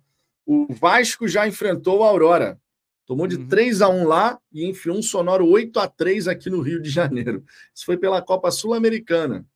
Isso foi em 2011. E naquela ocasião, inclusive 2011, vocês vão lembrar, foi o ano que o Vasco foi campeão da Copa do Brasil. Já teve isso, né? É, 8 a 3 na equipe do Aurora. Por falar em participação da Aurora em competições internacionais, é apenas a terceira participação do Aurora na Copa Libertadores. A primeira foi em 1964, a segunda em 2009 e agora em 2024 foi o último time a garantir vaga na Libertadores de 2024. O último time. E conseguiu a sua primeira vitória na história da competição, justamente na primeira partida da fase 1 contra o Melgar lá em Cochabamba. Tá chegando a hora, minha gente. Tá chegando a hora, hein? Tá chegando a hora. Bruno Sampaio, melhor live do nosso glorioso Brunão. Porra, Brunão fortalece demais também, cara. Brunão fortalece. Brunão já foi o que, Bruno? Foi camisa, né? Que você já doou aqui para ser ele, ele que mora em Paris, ou morava, pelo menos? É ele. é ele que mora ali na região, sim, ele mora na região. Tô ligado, tô ligado. Tá um tempão já morando na França. Penetra na live. Azambuja, você deveria deixar eu participar da live. Cara, cadê aqui? Penetra, deixa eu ver aqui. Manda o link para ele. é a foto da Manu. manda, manda o link. Ô, Manuela, estão pedindo para você. Estão falando que você tinha que participar da live, não eu. Ela, ela, ela, tá com fone de ouvido, não tá ouvindo. Penetra na live. Aí a foto da Manu. Cara, os caras não dão. Os caras, porra, não, não, dão um segundo, né, cara? De, já foi lá, já deu Caramba, print, já meteu. Não, já é impressionante. Que... É muito rápido, mano. É impressionante, cara. É impressionante isso. Ai, ai, ai. Deixa eu ver aqui o nosso glorioso Ronaldo. Te amo, Fogô. Vitão, infelizmente para você, não vou pagar a sua caixa de Heineken. Cara, não fico triste por isso, não, Ronaldo. Eu quero que o Botafogo ganhe sempre, irmão. Quero que o Botafogo ganhe sempre. O Amauri Fernandes, a lata do Azamba comparada com o rostinho da Manu chega a ser sacanagem. Ah, porra, tu também, né, cara? Tu quer comparar, porra? Pelo amor de Deus, né? Não tem nem como, porra. Não tem nem como, porra. porra aí, aí é sacanagem. Aí realmente é sacanagem. Agora, ó, Ricardo, queria trocar uma ideia com você, um assunto que eu acho que é bem relevante, bem pertinente. A Eagle Football colocou né, um relatório, né, um infográfico praticamente, todo bonitinho, com os números da SAF Botafogo de 2022 para cá, fazendo inclusive uma projeção de faturamento para 2024, na casa de quase 500 milhões de reais, aproximando muito dessa marca tão relevante, né? Botafogo que, na época da associação, seu melhor ano de faturamento foi 2017, 248 milhões de reais. Tivemos um crescimento já em 2023 e agora em 2024 essa projeção de quase 500 milhões de reais de faturamento. Claro, é importante destacar aqui que a diretoria está acreditando em elevar todos os níveis de receita. E para isso, a gente está falando de premiação de competição, a gente está falando de sócio torcedor voltando a crescer, porque a gente perdeu muitos associados. Venda de jogadores certamente deve estar nessa história, né? Porque afinal de contas, a gente está falando de uma receita que dá aquela impulsionada quando você vai olhar a arrecadação. Então, assim, é uma expectativa, tá? É uma expectativa da diretoria ousada, eu diria ousada, tá? Elevar o que foi feito em 2023 para esse número em 2024. Realmente uma, uma diferença bem significativa, né, Ricardo? Claro, é uma caminhada de reconstrução. A gente entende que você tem que estabelecer objetivos cada vez maiores, mas, rapaz, quando eu vi os números ali, eu fiquei impressionado. É, mas tem, tem, tem algumas coisas, né, que certamente vão dar uma é, inflacionada nessa história aí. É, uma tem negociação de direitos de TV. Isso é, no, isso pode aumentar a receita instantaneamente. A gente já recebeu luvas, né, do acordo lá com com fundo lá, que a gente vendeu 20%, mas tem todo o resto. E pode ter mais algum adiantamento, alguma coisa nesse nível. É...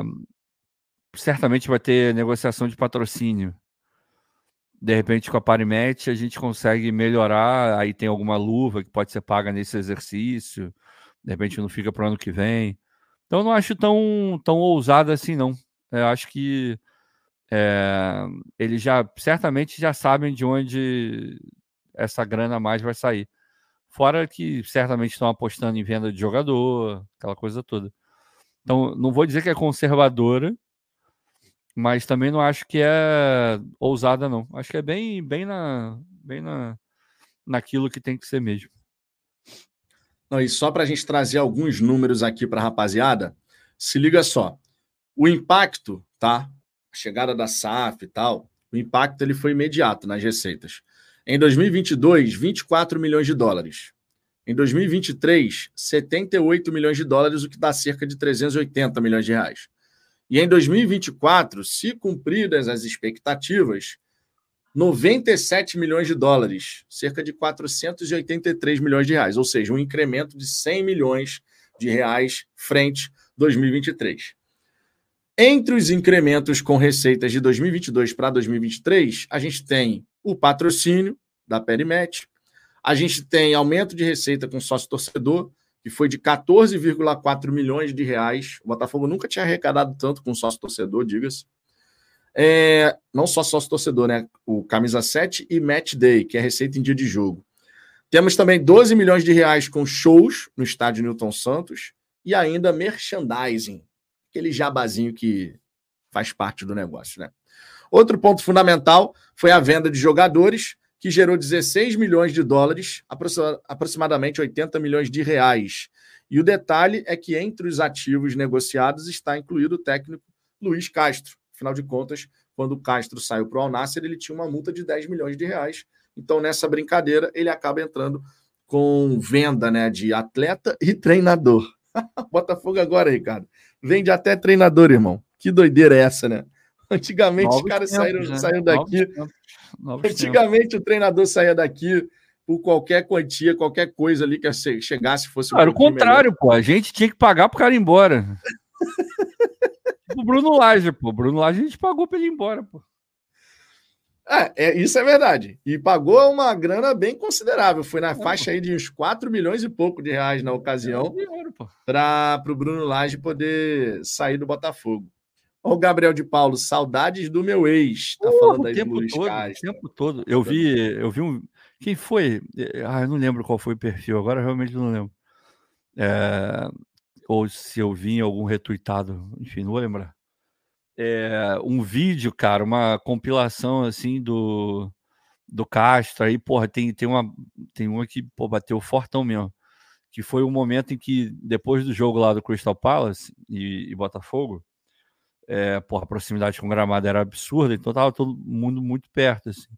E termina o jogo, o Castro vem até a gente, assim, e tira o casaco, tira a camisa que ele tava vestindo e fica só com uma segunda pele lá.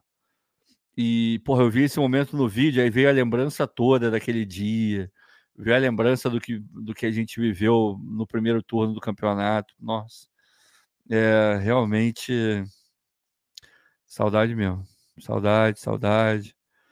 E, enfim, tomara. Eu, eu, eu falo isso de maneira tranquila e abertamente, embora ele tenha saído muito. É, de uma maneira muito ruim, assim Acho que ele, ele, ele não foi honesto no nível que ele deveria ter sido com a torcida do Botafogo. Nada contra ele sair, o cara profissional, achou que era melhor outro lugar, tá tudo certo. Zero mágoa por causa disso. Embora seja um pouco é, esquisito vindo de um cara que sempre falou em continuidade, de não sei o quê. Isso é esquisito. É, esquisito. Mas eu entendo por que, que ele saiu. É, mas com tudo isso no pacote, porra, meu irmão, eu aceitaria o Castro de volta sem pensar duas vezes, nem meia vez. O Alexandre Magno aqui, ó. Vitão e a Zambuja. Anderson Mota falou que vocês são pé frio. Isso é verdade ou não? Cara. O Vitor, é... sim, eu não. Ah, eu sou, né? Super frio. É, eu, não tava com... É. eu não tava, é. eu não tava com é. vocês em todos os jogos que o Botafogo ganhou, não, né? Eu não tava em várias vitórias do Botafogo no estádio Milton Santos, não. Eu muito mais, cara. eu sou muito mais. Tu tava na arena do Grêmio? Tu tava na... Quando você foi na arena do Grêmio, o que aconteceu?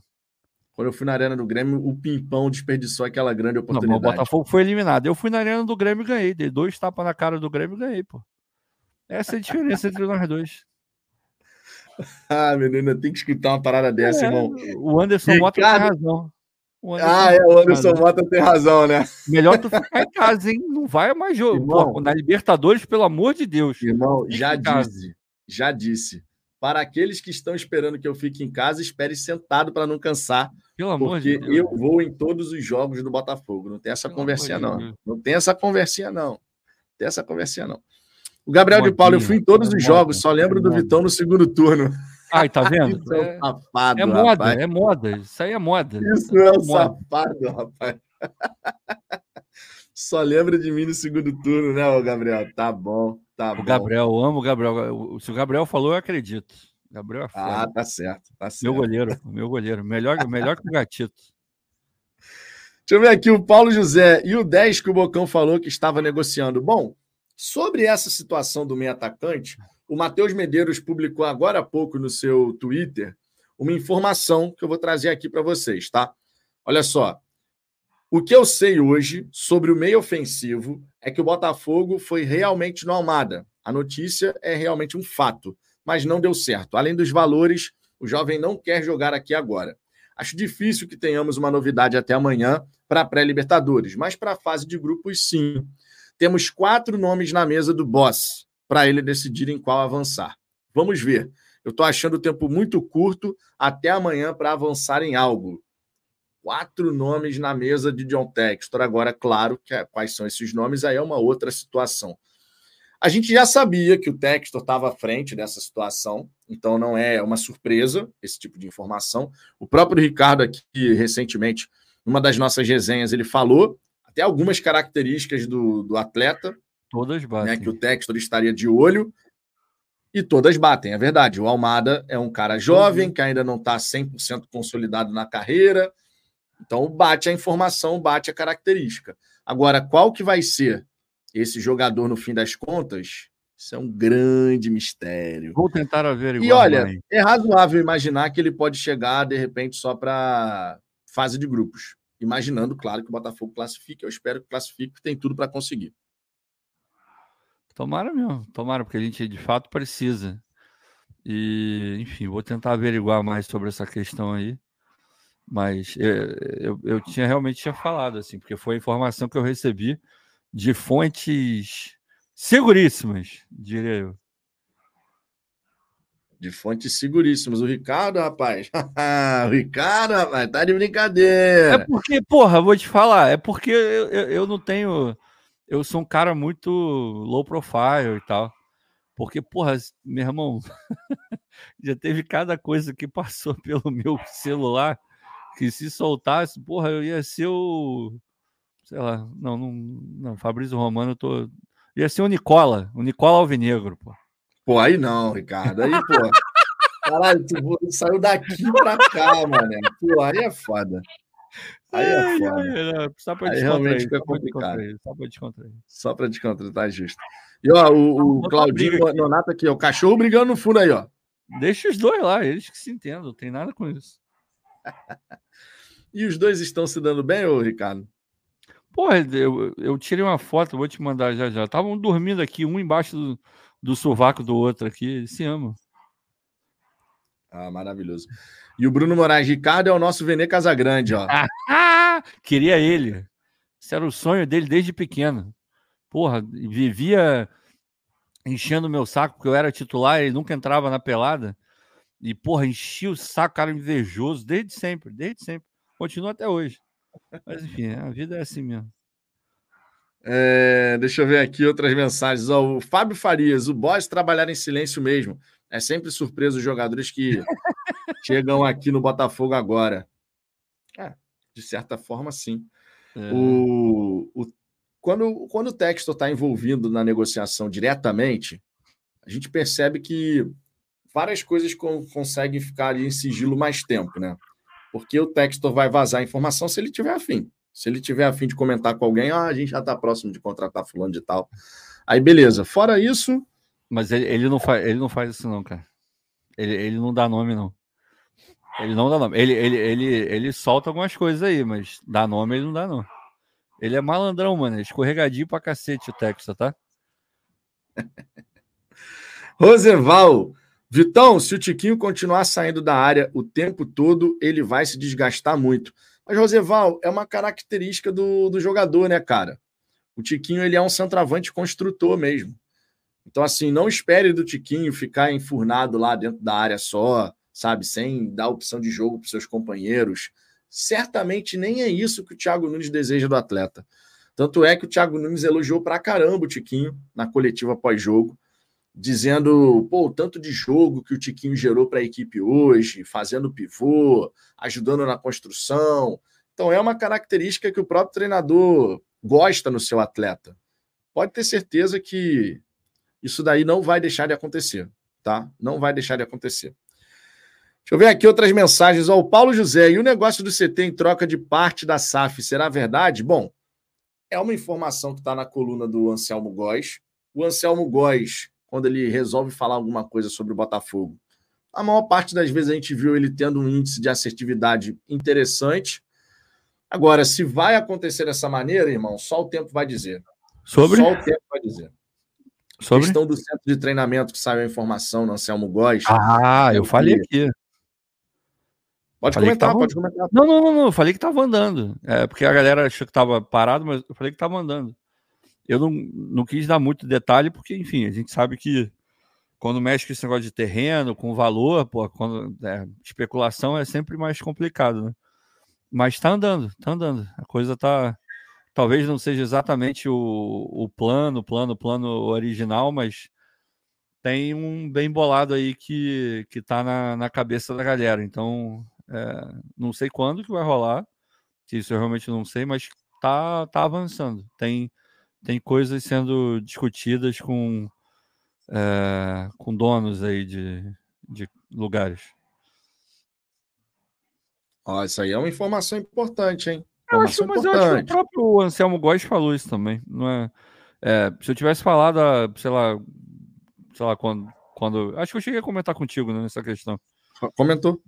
Pois é, isso foi, sei lá, quanto tempo atrás, já não lembro mais quanto tempo. Mas agora, enfim, agora. Acho que foi, sei lá, cara, já deve fazer umas duas semanas pelo menos. Ah, tem mais do que isso, deve ter umas três, quatro. Mas o. Agora o negócio do Anselmo Góes, como eu falei, cara, eu, é, aquilo, essa é a, a parada aqui do canal. O intuito é não atrapalhar nada. Agora, a gente pode segurar esse tipo de coisa. O, o Anselmo Góes, ele não vai segurar, pô. Ele vai botar e dane-se. É isso que acontece. Ah, não, com certeza. Até porque quando você escolhe fazer a cobertura sobre o Botafogo e você torce para o Botafogo, tem certas coisas que a gente acaba ficando sabendo de vez em quando que, pô, cara, não é a linha do canal, entendeu?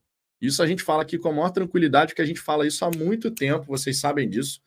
É, vocês que acompanham aqui o nosso trabalho, a gente nunca teve essa história de, pô, tem que ser o primeiro a noticiar isso, aquilo. Admiro quem faz esse tipo de trabalho, mas, pô, não é a nossa vibe, cara. A gente, e olha que a gente fica sabendo de algumas coisas. Algumas coisas a gente fica sabendo. É, mas é a forma que a gente escolheu de, de fazer aqui o, o trabalho, né? É. Deixa eu ver aqui, ó, o, o Lux Strike. Tiquinho Soares é foda, confiem. Estamos esperando o retorno do Tiquinho fazendo gol pra caramba. Pô, tô doido para ver o Tiquinho realmente engrenar uma sequência boa de jogos, fazendo gol. É Vai ser bom demais, cara. Vai ser bom demais, de verdade.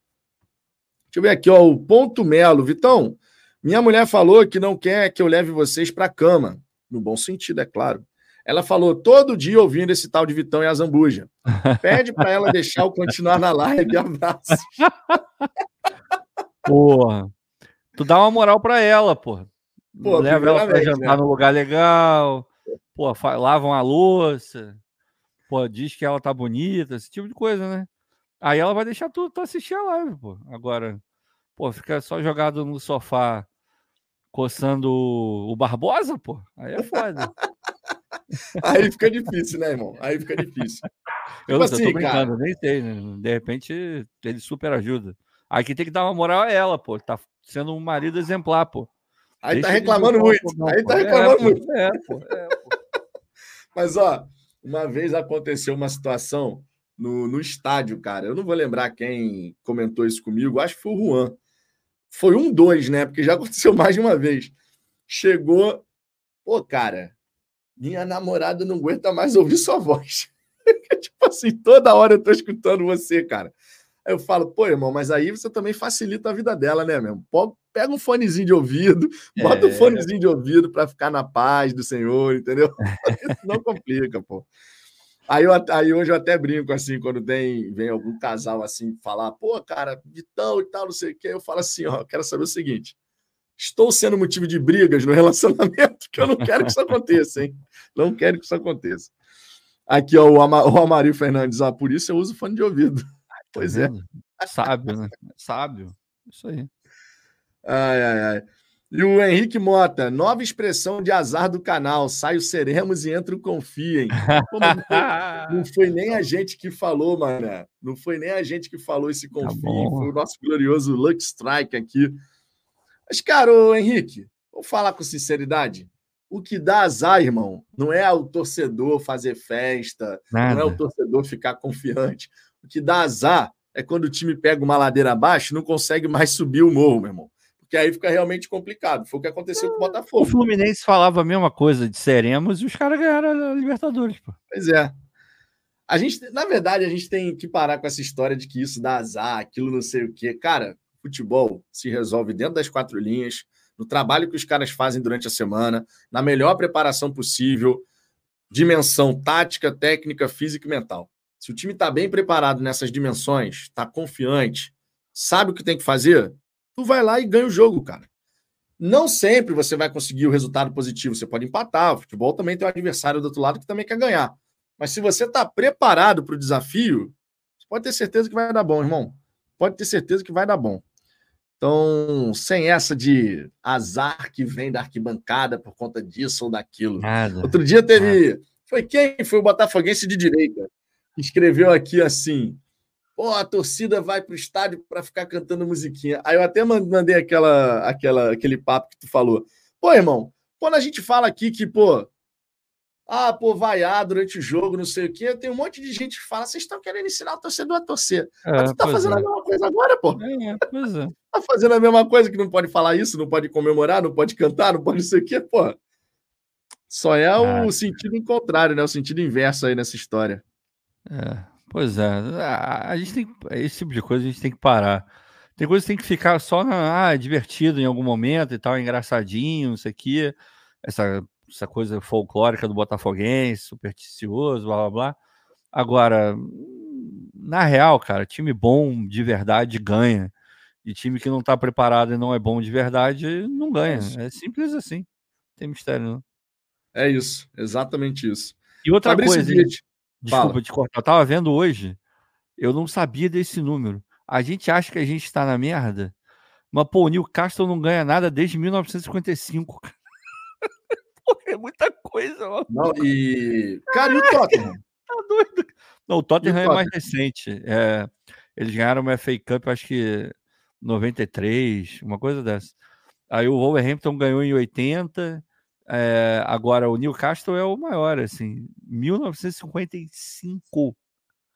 55. Cara, Pô, tá maluco. É... Porra, o Pelé, o Pelé não tinha nem, nem feito, porra, o, o absurdo que ele fez na Copa de 58. O Pelé era um jovem, um jovem mancebo. Se duvidar, o Pelé não tinha nem, enfim. É, porra, tá maluco, cara. 1955, cara.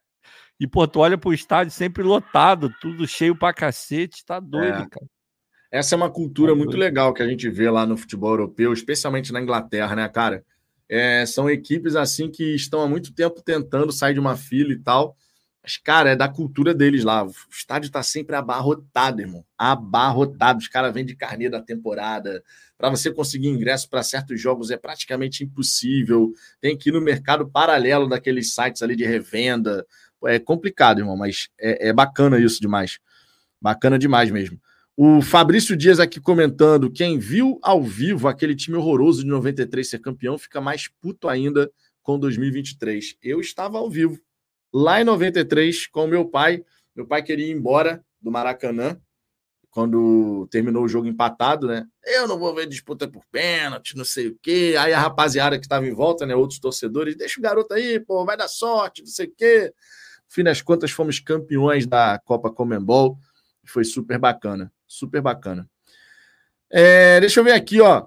O Evanilson Monteiro, estamos todos ligados aqui em casa, Vitão. Pô, obrigado, cara. Obrigado de verdade. Deixem o like aí, hein? Não esqueçam de deixar o like. Você que está assistindo a gente aí da Smart TV, tá vendo esses dois aqui belíssimos, né? Comentaristas aqui, comunicadores, eu diria. É, é, Pô, meu irmão, pega o controle da Smart TV, já dá o like. Desliga, aí, desliga, desliga. Desliga não. Melhor, melhor. Desliga melhor, não. Melhor. Desliga não. Deixa o like, por gentileza, e inscreva-se aqui no canal. Vamos dar uma olhadinha aqui quantos inscritos a gente tem nesse momento? Passamos dos 40.300. Nesse momento aqui somos 40.323, ó. Já estamos a caminho dos 40.400. 40.400. 41 mil ainda nessa, nesse mês de fevereiro será uma grande realidade, hein? Será uma grande realidade. E o Bora Bill, o Newcastle ganhou Champions? Não. Não. Eu não lembro de ter essa história, não. Quem ganhou não. Champions lá na. Quem ganhou Champions lá na Inglaterra muitos e muitos anos atrás foi o Nottingham Forest. Duas é, vezes. tem duas, inclusive. Duas vezes. Duas. Não, não, era Champions League, mas uh, o Não era, não era. Não era. É. E, e, alguém falou, pô, o Alan Shearer não, não, o Alan Shearer não ganhou nada no, no Newcastle. Newcastle desde 1955, juro por Deus. Tava vendo isso hoje. É, porra, tá maluco. Desde 55 você ganhou um título, cara. Tá doido, cara. Não tem como não. Esses são apaixonados mesmo. Porque, porra, ah, e o Gabriel de Paulo dizendo que o Tottenham ganhou uma Carabao Cup em, na temporada 7-8. 0708, ah, pode ser. É, ah, cara, é, é difícil, né? Eu lembro que cara, foi, isso foi foda. É, tava eu, o Bento lá do Glorioso Connection e tava o William também, um camarada nosso. A gente estava lá em Londres para ver o, o amistoso, né? Aí acho que isso foi até depois do amistoso. Eu fiquei mais uns quatro dias, sei lá, um tempinho lá. E a gente foi para o estádio do Tottenham e a gente fez o tour e tal. Aí logo no começo eles passam meio que pela sala de troféus, assim. Cara, é... você olha assim e fala, realmente a torcida do Tottenham é guerreira mesmo. Porque eram assim uns, eram uns três vidrinhos assim, com uns negocinhos dentro. Era bizarro, era, era bizarro. Mas uh, continuo torcendo pelo Tottenham, firme e forte. É, o Tottenham está em qual posição nesse momento na Premier League? Eu não estou lembrando aqui. Quarto ou quinto? Cara, tava, a última vez que eu vi estava em quinto. Deixa eu atualizar, porque essa rodada aí eu realmente não parei para ver a, a, a tabela Premier League. o Guilherme aqui, o nosso último segundo, quase, inclusive. Tá em quarto agora. Quarto. Quinto é o quantos Aston pontos, Villa. Quantos pontos da, da ponta? Uh, o Tottenham está com 47 e o Liverpool, que é o, o líder, está com 54. É sete pontos para tirar é difícil na. Não, não, não. O, o, Tottenham não vai ganhar. É, não vai ser esse ano que a gente vai ganhar, mas é, de repente dá para ficar. Dá para pegar uma Champions. Difícil, é complicado. Premier League é muito difícil, né? Mas dá para dá pegar uma Champions, porque o o Postecoglou, ele, ele, ele deu uma bela uma acertada no time. E, porra, agora a gente, a gente tá. O Pombo começou a fazer gol. É, o Madison voltou, ele estava machucado, camisa 10, muito bom. O, o Son continuou jogando muita bola. Andou, você viu o Som porradeiro? Tu viu, essa, tu viu esse negócio? Vi. Saiu na, saiu na porrada lá na. Eu nunca imaginei que ele pudesse sair na porrada Também ninguém. E o cara a notícia mais aleatória dos últimos dias É. aí, cara. Tu vê que o cara não- realmente não, não briga de nada, que na primeira briga, igual o Piazon, né? É, na primeira briga que teve na vida, já deslocou o dedo. Caraca, bizarro, cara. Negócio de ping-pong ainda, cara. Saíram na porrada. Não, doideira, doido. cara. Doideira, doideira. Essa daí foi muito aleatória, porque tu olha pro Foi. som, Muito. tu pensa assim, pô, esse cara é mó da paz, mano. Esse cara ele é deve estressar tranquilão, mano. nada. Cara, mó de boaça, cara. Boaça. E joga muita bola, cara. Cara, é muito bom jogador. Joga mesmo. demais, joga Muito demais. bom jogador. Simbora, ó. Uma hora e 41 de resenha nessa quinta-feira. Eu queria agradecer demais aqui a presença de cada um de vocês. Foi uma resenha super bacana. Vou terminar aqui de, de fazer essa resenha com vocês. Já vou partir para a gravação do vídeo de 8 da manhã, porque o YouTube não quero que me estresse pela manhã. Deixei para gravar. Ricardo, eu tava tão cansado ontem, cara, que a gente terminou a resenha. Eu falei, vou gravar. Só que eu falei assim, cara, eu tô cansado pra cacete. Eu já cansei de ficar aqui assim. É até engraçado, cara. Eu aqui, ó, gravei o vídeo e tal, não sei o que é. Vou, vou editar. Normalmente eu preciso cortar uns dois, três pedaços ali do vídeo, onde eu acabei engasgando aqui na hora de falar e vou, passo para a próxima fase junto ali, né? Só que aí na hora de, de editar, mesmo que seja só esses dois, três pedacinhos, cara, meu irmão, quando o sono vem, esquece, mano. Esque... Aqui, É. eu aqui assim, ó, eu aqui assim, editando, Não, tá maluco. a cabeça começa a cair aqui assim. Aí eu acordo assim. Eu tinha. A galera eu- que a galera que já viu vídeo aqui do canal que uma parte do vídeo estava acelerado em 2x é porque eu esqueci, cara. Que beleza, hein? Eu edito em 2x. Eu edito em 2x para acelerar. Aí Aham. uma parte final do vídeo, o vídeo assim na velocidade normal, daqui a pouco. Eu esqueci, cara. Virou turf. Virou turf. Porra, Não, tá meu louco, eu tinha, tu falou esse negócio de dormir editando. É, eu tinha um chefe. é, na verdade, enfim, ele começou como meu chefe e depois eu consegui trabalhar muito bem e viramos pares, né? Mas eu não gostava dele de jeito nenhum, mas isso não vem ao caso. E eu tinha que ir à mesa dele para falar qualquer coisa e ele tinha um negócio, cara, acho que era uma doença mesmo. Que ele falando, aí eu apontava assim para para planilha de Excel, aí ficava olhando para a tela, assim, eu não estava olhando para ele, estava olhando para a tela. Aí, pô, quan- quando eu sabia que ele tinha dormido, ele dormia mesmo, mas não fazia barulho, ele simplesmente ia baixando a cabeça assim e parava. É que eu estava olhando para a planilha, o cursor começava numa diagonal louca, parecia o gráfico de subida. Era ele dormindo com a mãozinha esfregando assim, escorregando. no- Aí eu dava uma cutucada, ele fazia um... Aí ele levantava assim, oi, oi, aí continuava falando do gráfico, o cacete. Falei, como se nada tivesse acontecido, o maluco apagou, Pelo meu menos irmão. não perdi o fio da meada, né? Nada, nada, voltava. Voltava de onde parou. É é um- uma mente brilhante, para não dizer o contrário, né? Que coisa maravilhosa. É bizarro. Aí, ó, e o, o nosso glorioso Lucas Abrantes aqui, ó. Narcolepsia, narcolepsia. o nome disso, eu acho, ó. Aí, Cara, tá mano? Bolado Vou até ficava, pesquisar essa tá? parada aqui. Narcolepsia. Narcolepsia, o que é? O, o, o Drauzio Varelas. Drauzio Varela que explica muito bem as paradas, né? Ele é ótimo. Eu venho aqui, ó. O Drauzio Varela escreveu lá no blog dele. Cadê? Aqui, ó. Ó. Narcolepsia é um distúrbio do sono causado por uma alteração no equilíbrio existente entre algumas substâncias químicas do cérebro.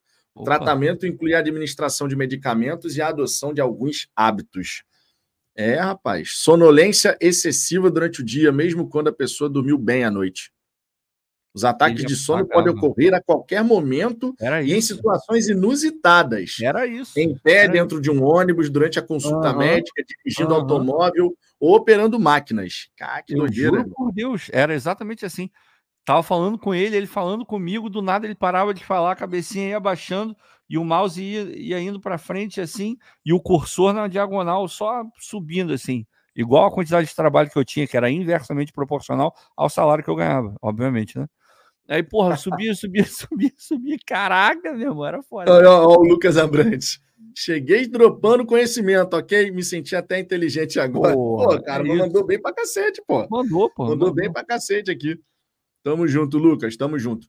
Seguinte, estamos indo nessa, nessa quinta-feira, o quinto conteúdo do dia, muito trabalho, muita informação, muita coisa legal aqui que aconteceu no canal nessa quinta. Nessa sexta-feira tem mais. Tem Radar Alvinegro, 8 da manhã. Tem os shorts ali, 11 da manhã. Tem a resenha da hora do almoço e tem Radar Alvinegro, segunda edição. Quatro conteúdos nessa sexta-feira. Então, inscrevam-se aqui no Fala Fogão, deixe o like nessa resenha, acompanhe os nossos conteúdos, porque é todo um trabalho feito para vocês, tá? Para a gente poder ter essa troca de ideias, de, de informação super bacana sobre o Botafogo. Fechou? Recadinho final, ô Ricardo. Aquele recadinho para a galera. Não, cara, é, para a gente curtir aí esse momento que a gente está vivendo de de conseguir contratar bons jogadores e tal, obviamente sem perder a, o senso crítico, de criticar aquilo que precisa ser criticado, que a gente sempre fala aqui, e eu tenho certeza que a gente consegue de fato seguir essa linha com algum êxito e tal. Mas tem que curtir, cara. Hoje a gente contratou mais um bom jogador. Mais um jogador que outros clubes quiseram e não conseguiram contratar. É, ou não quiseram em algum momento por alguma dificuldade, enfim, não sei é, a gente tem que aproveitar esses momentos. Assim. Óbvio que a gente precisa ver em campo tudo funcionando, né? E aí é trabalho do Thiago. Eu realmente acredito que o Thiago vai acertar esse time. Ele não é o treinador dos sonhos, mas ele tem capacidade suficiente para acertar o time e fazer o Botafogo muito competitivo, porque as peças estão chegando, atrasadas, mas estão. Então, vamos dar tempo para o cara trabalhar cobrando, mas tendo muita sabedoria na hora de cobrar, na intensidade da cobrança, porque senão a gente vai mais atrapalhar do que ajudar. E a gente já sabe como funciona o Botafogo dentro da SAF, né? É... Não vai ser por livre espontânea vontade e pressão da torcida que alguma coisa vai de fato mudar. Se dependesse de várias pessoas da torcida, a gente tinha desmanchado inteiramente o time desse ano e a coisa tinha ido para outro canto assim, e não foi o que foi feito. Mandaram muita gente embora, mas outros, outros tantos permaneceram e formam a, é, uma base para esse time de agora. Então vamos ter muita calma, mas a gente tem que aproveitar e tem que ser feliz, porque a crítica ela não pode ser uma prisão, cara.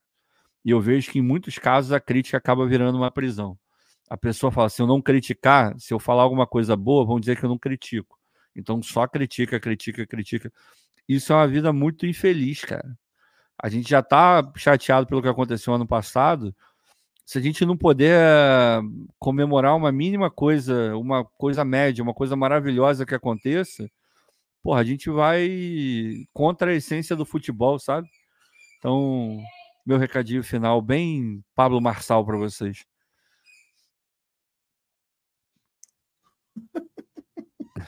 Eu adoro Pablo Bem Pablo Massa, maravilhoso. Eu adoro Pablo Massa. maravilhoso. É. Cara, é, se vocês não viram essa, quando o Pablo Marçal diz que ele consegue fazer o cavalo da ré só com o batimento do coração dele. sacanagem, meu Eu tá pagaria. Eu pagaria. Eu seria mais um otário a pagar para jantar com ele. Só para poder olhar de perto, assim, sabe? Fala, Aqui, ó, só na batida do coração. Só na batida do coração, mano. Faz o Aí, cavalo o da. Tá imagina, cara, se tu junta, porra, faz um, um TEDx, um TED com o Naldo Beni e o Pablo Marçal. Caralho. Pô, meu, eu pagaria, só, eu pagaria só história boa. Eu pagaria pra ver. Boa, tá eu pagaria. De verdade, eu pagaria pra ver. Só pagaria história mesmo. boa. Simbora, minha gente. Agora é isso. A gente vai se despedindo aqui várias várias vezes. Mas agora é, agora é sério. Ó, grande abraço para todo mundo. Um beijo no coração de cada um de vocês. Amanhã tô de volta. E ó, final de semana de clássico. Logo pós-jogo arrumado, domingo, 10 da noite, hein? O clássico Opa. acontece 4 da tarde, 10 da noite a gente vai estar fazendo nosso pós-jogo aqui. Expressinho já vai meter 2 a 0 no Vasco. É isso aí, é isso aí. A Pode vibe é essa. A vibe Pode é essa. Pode me cobrar. Simbora, ó. Fomos.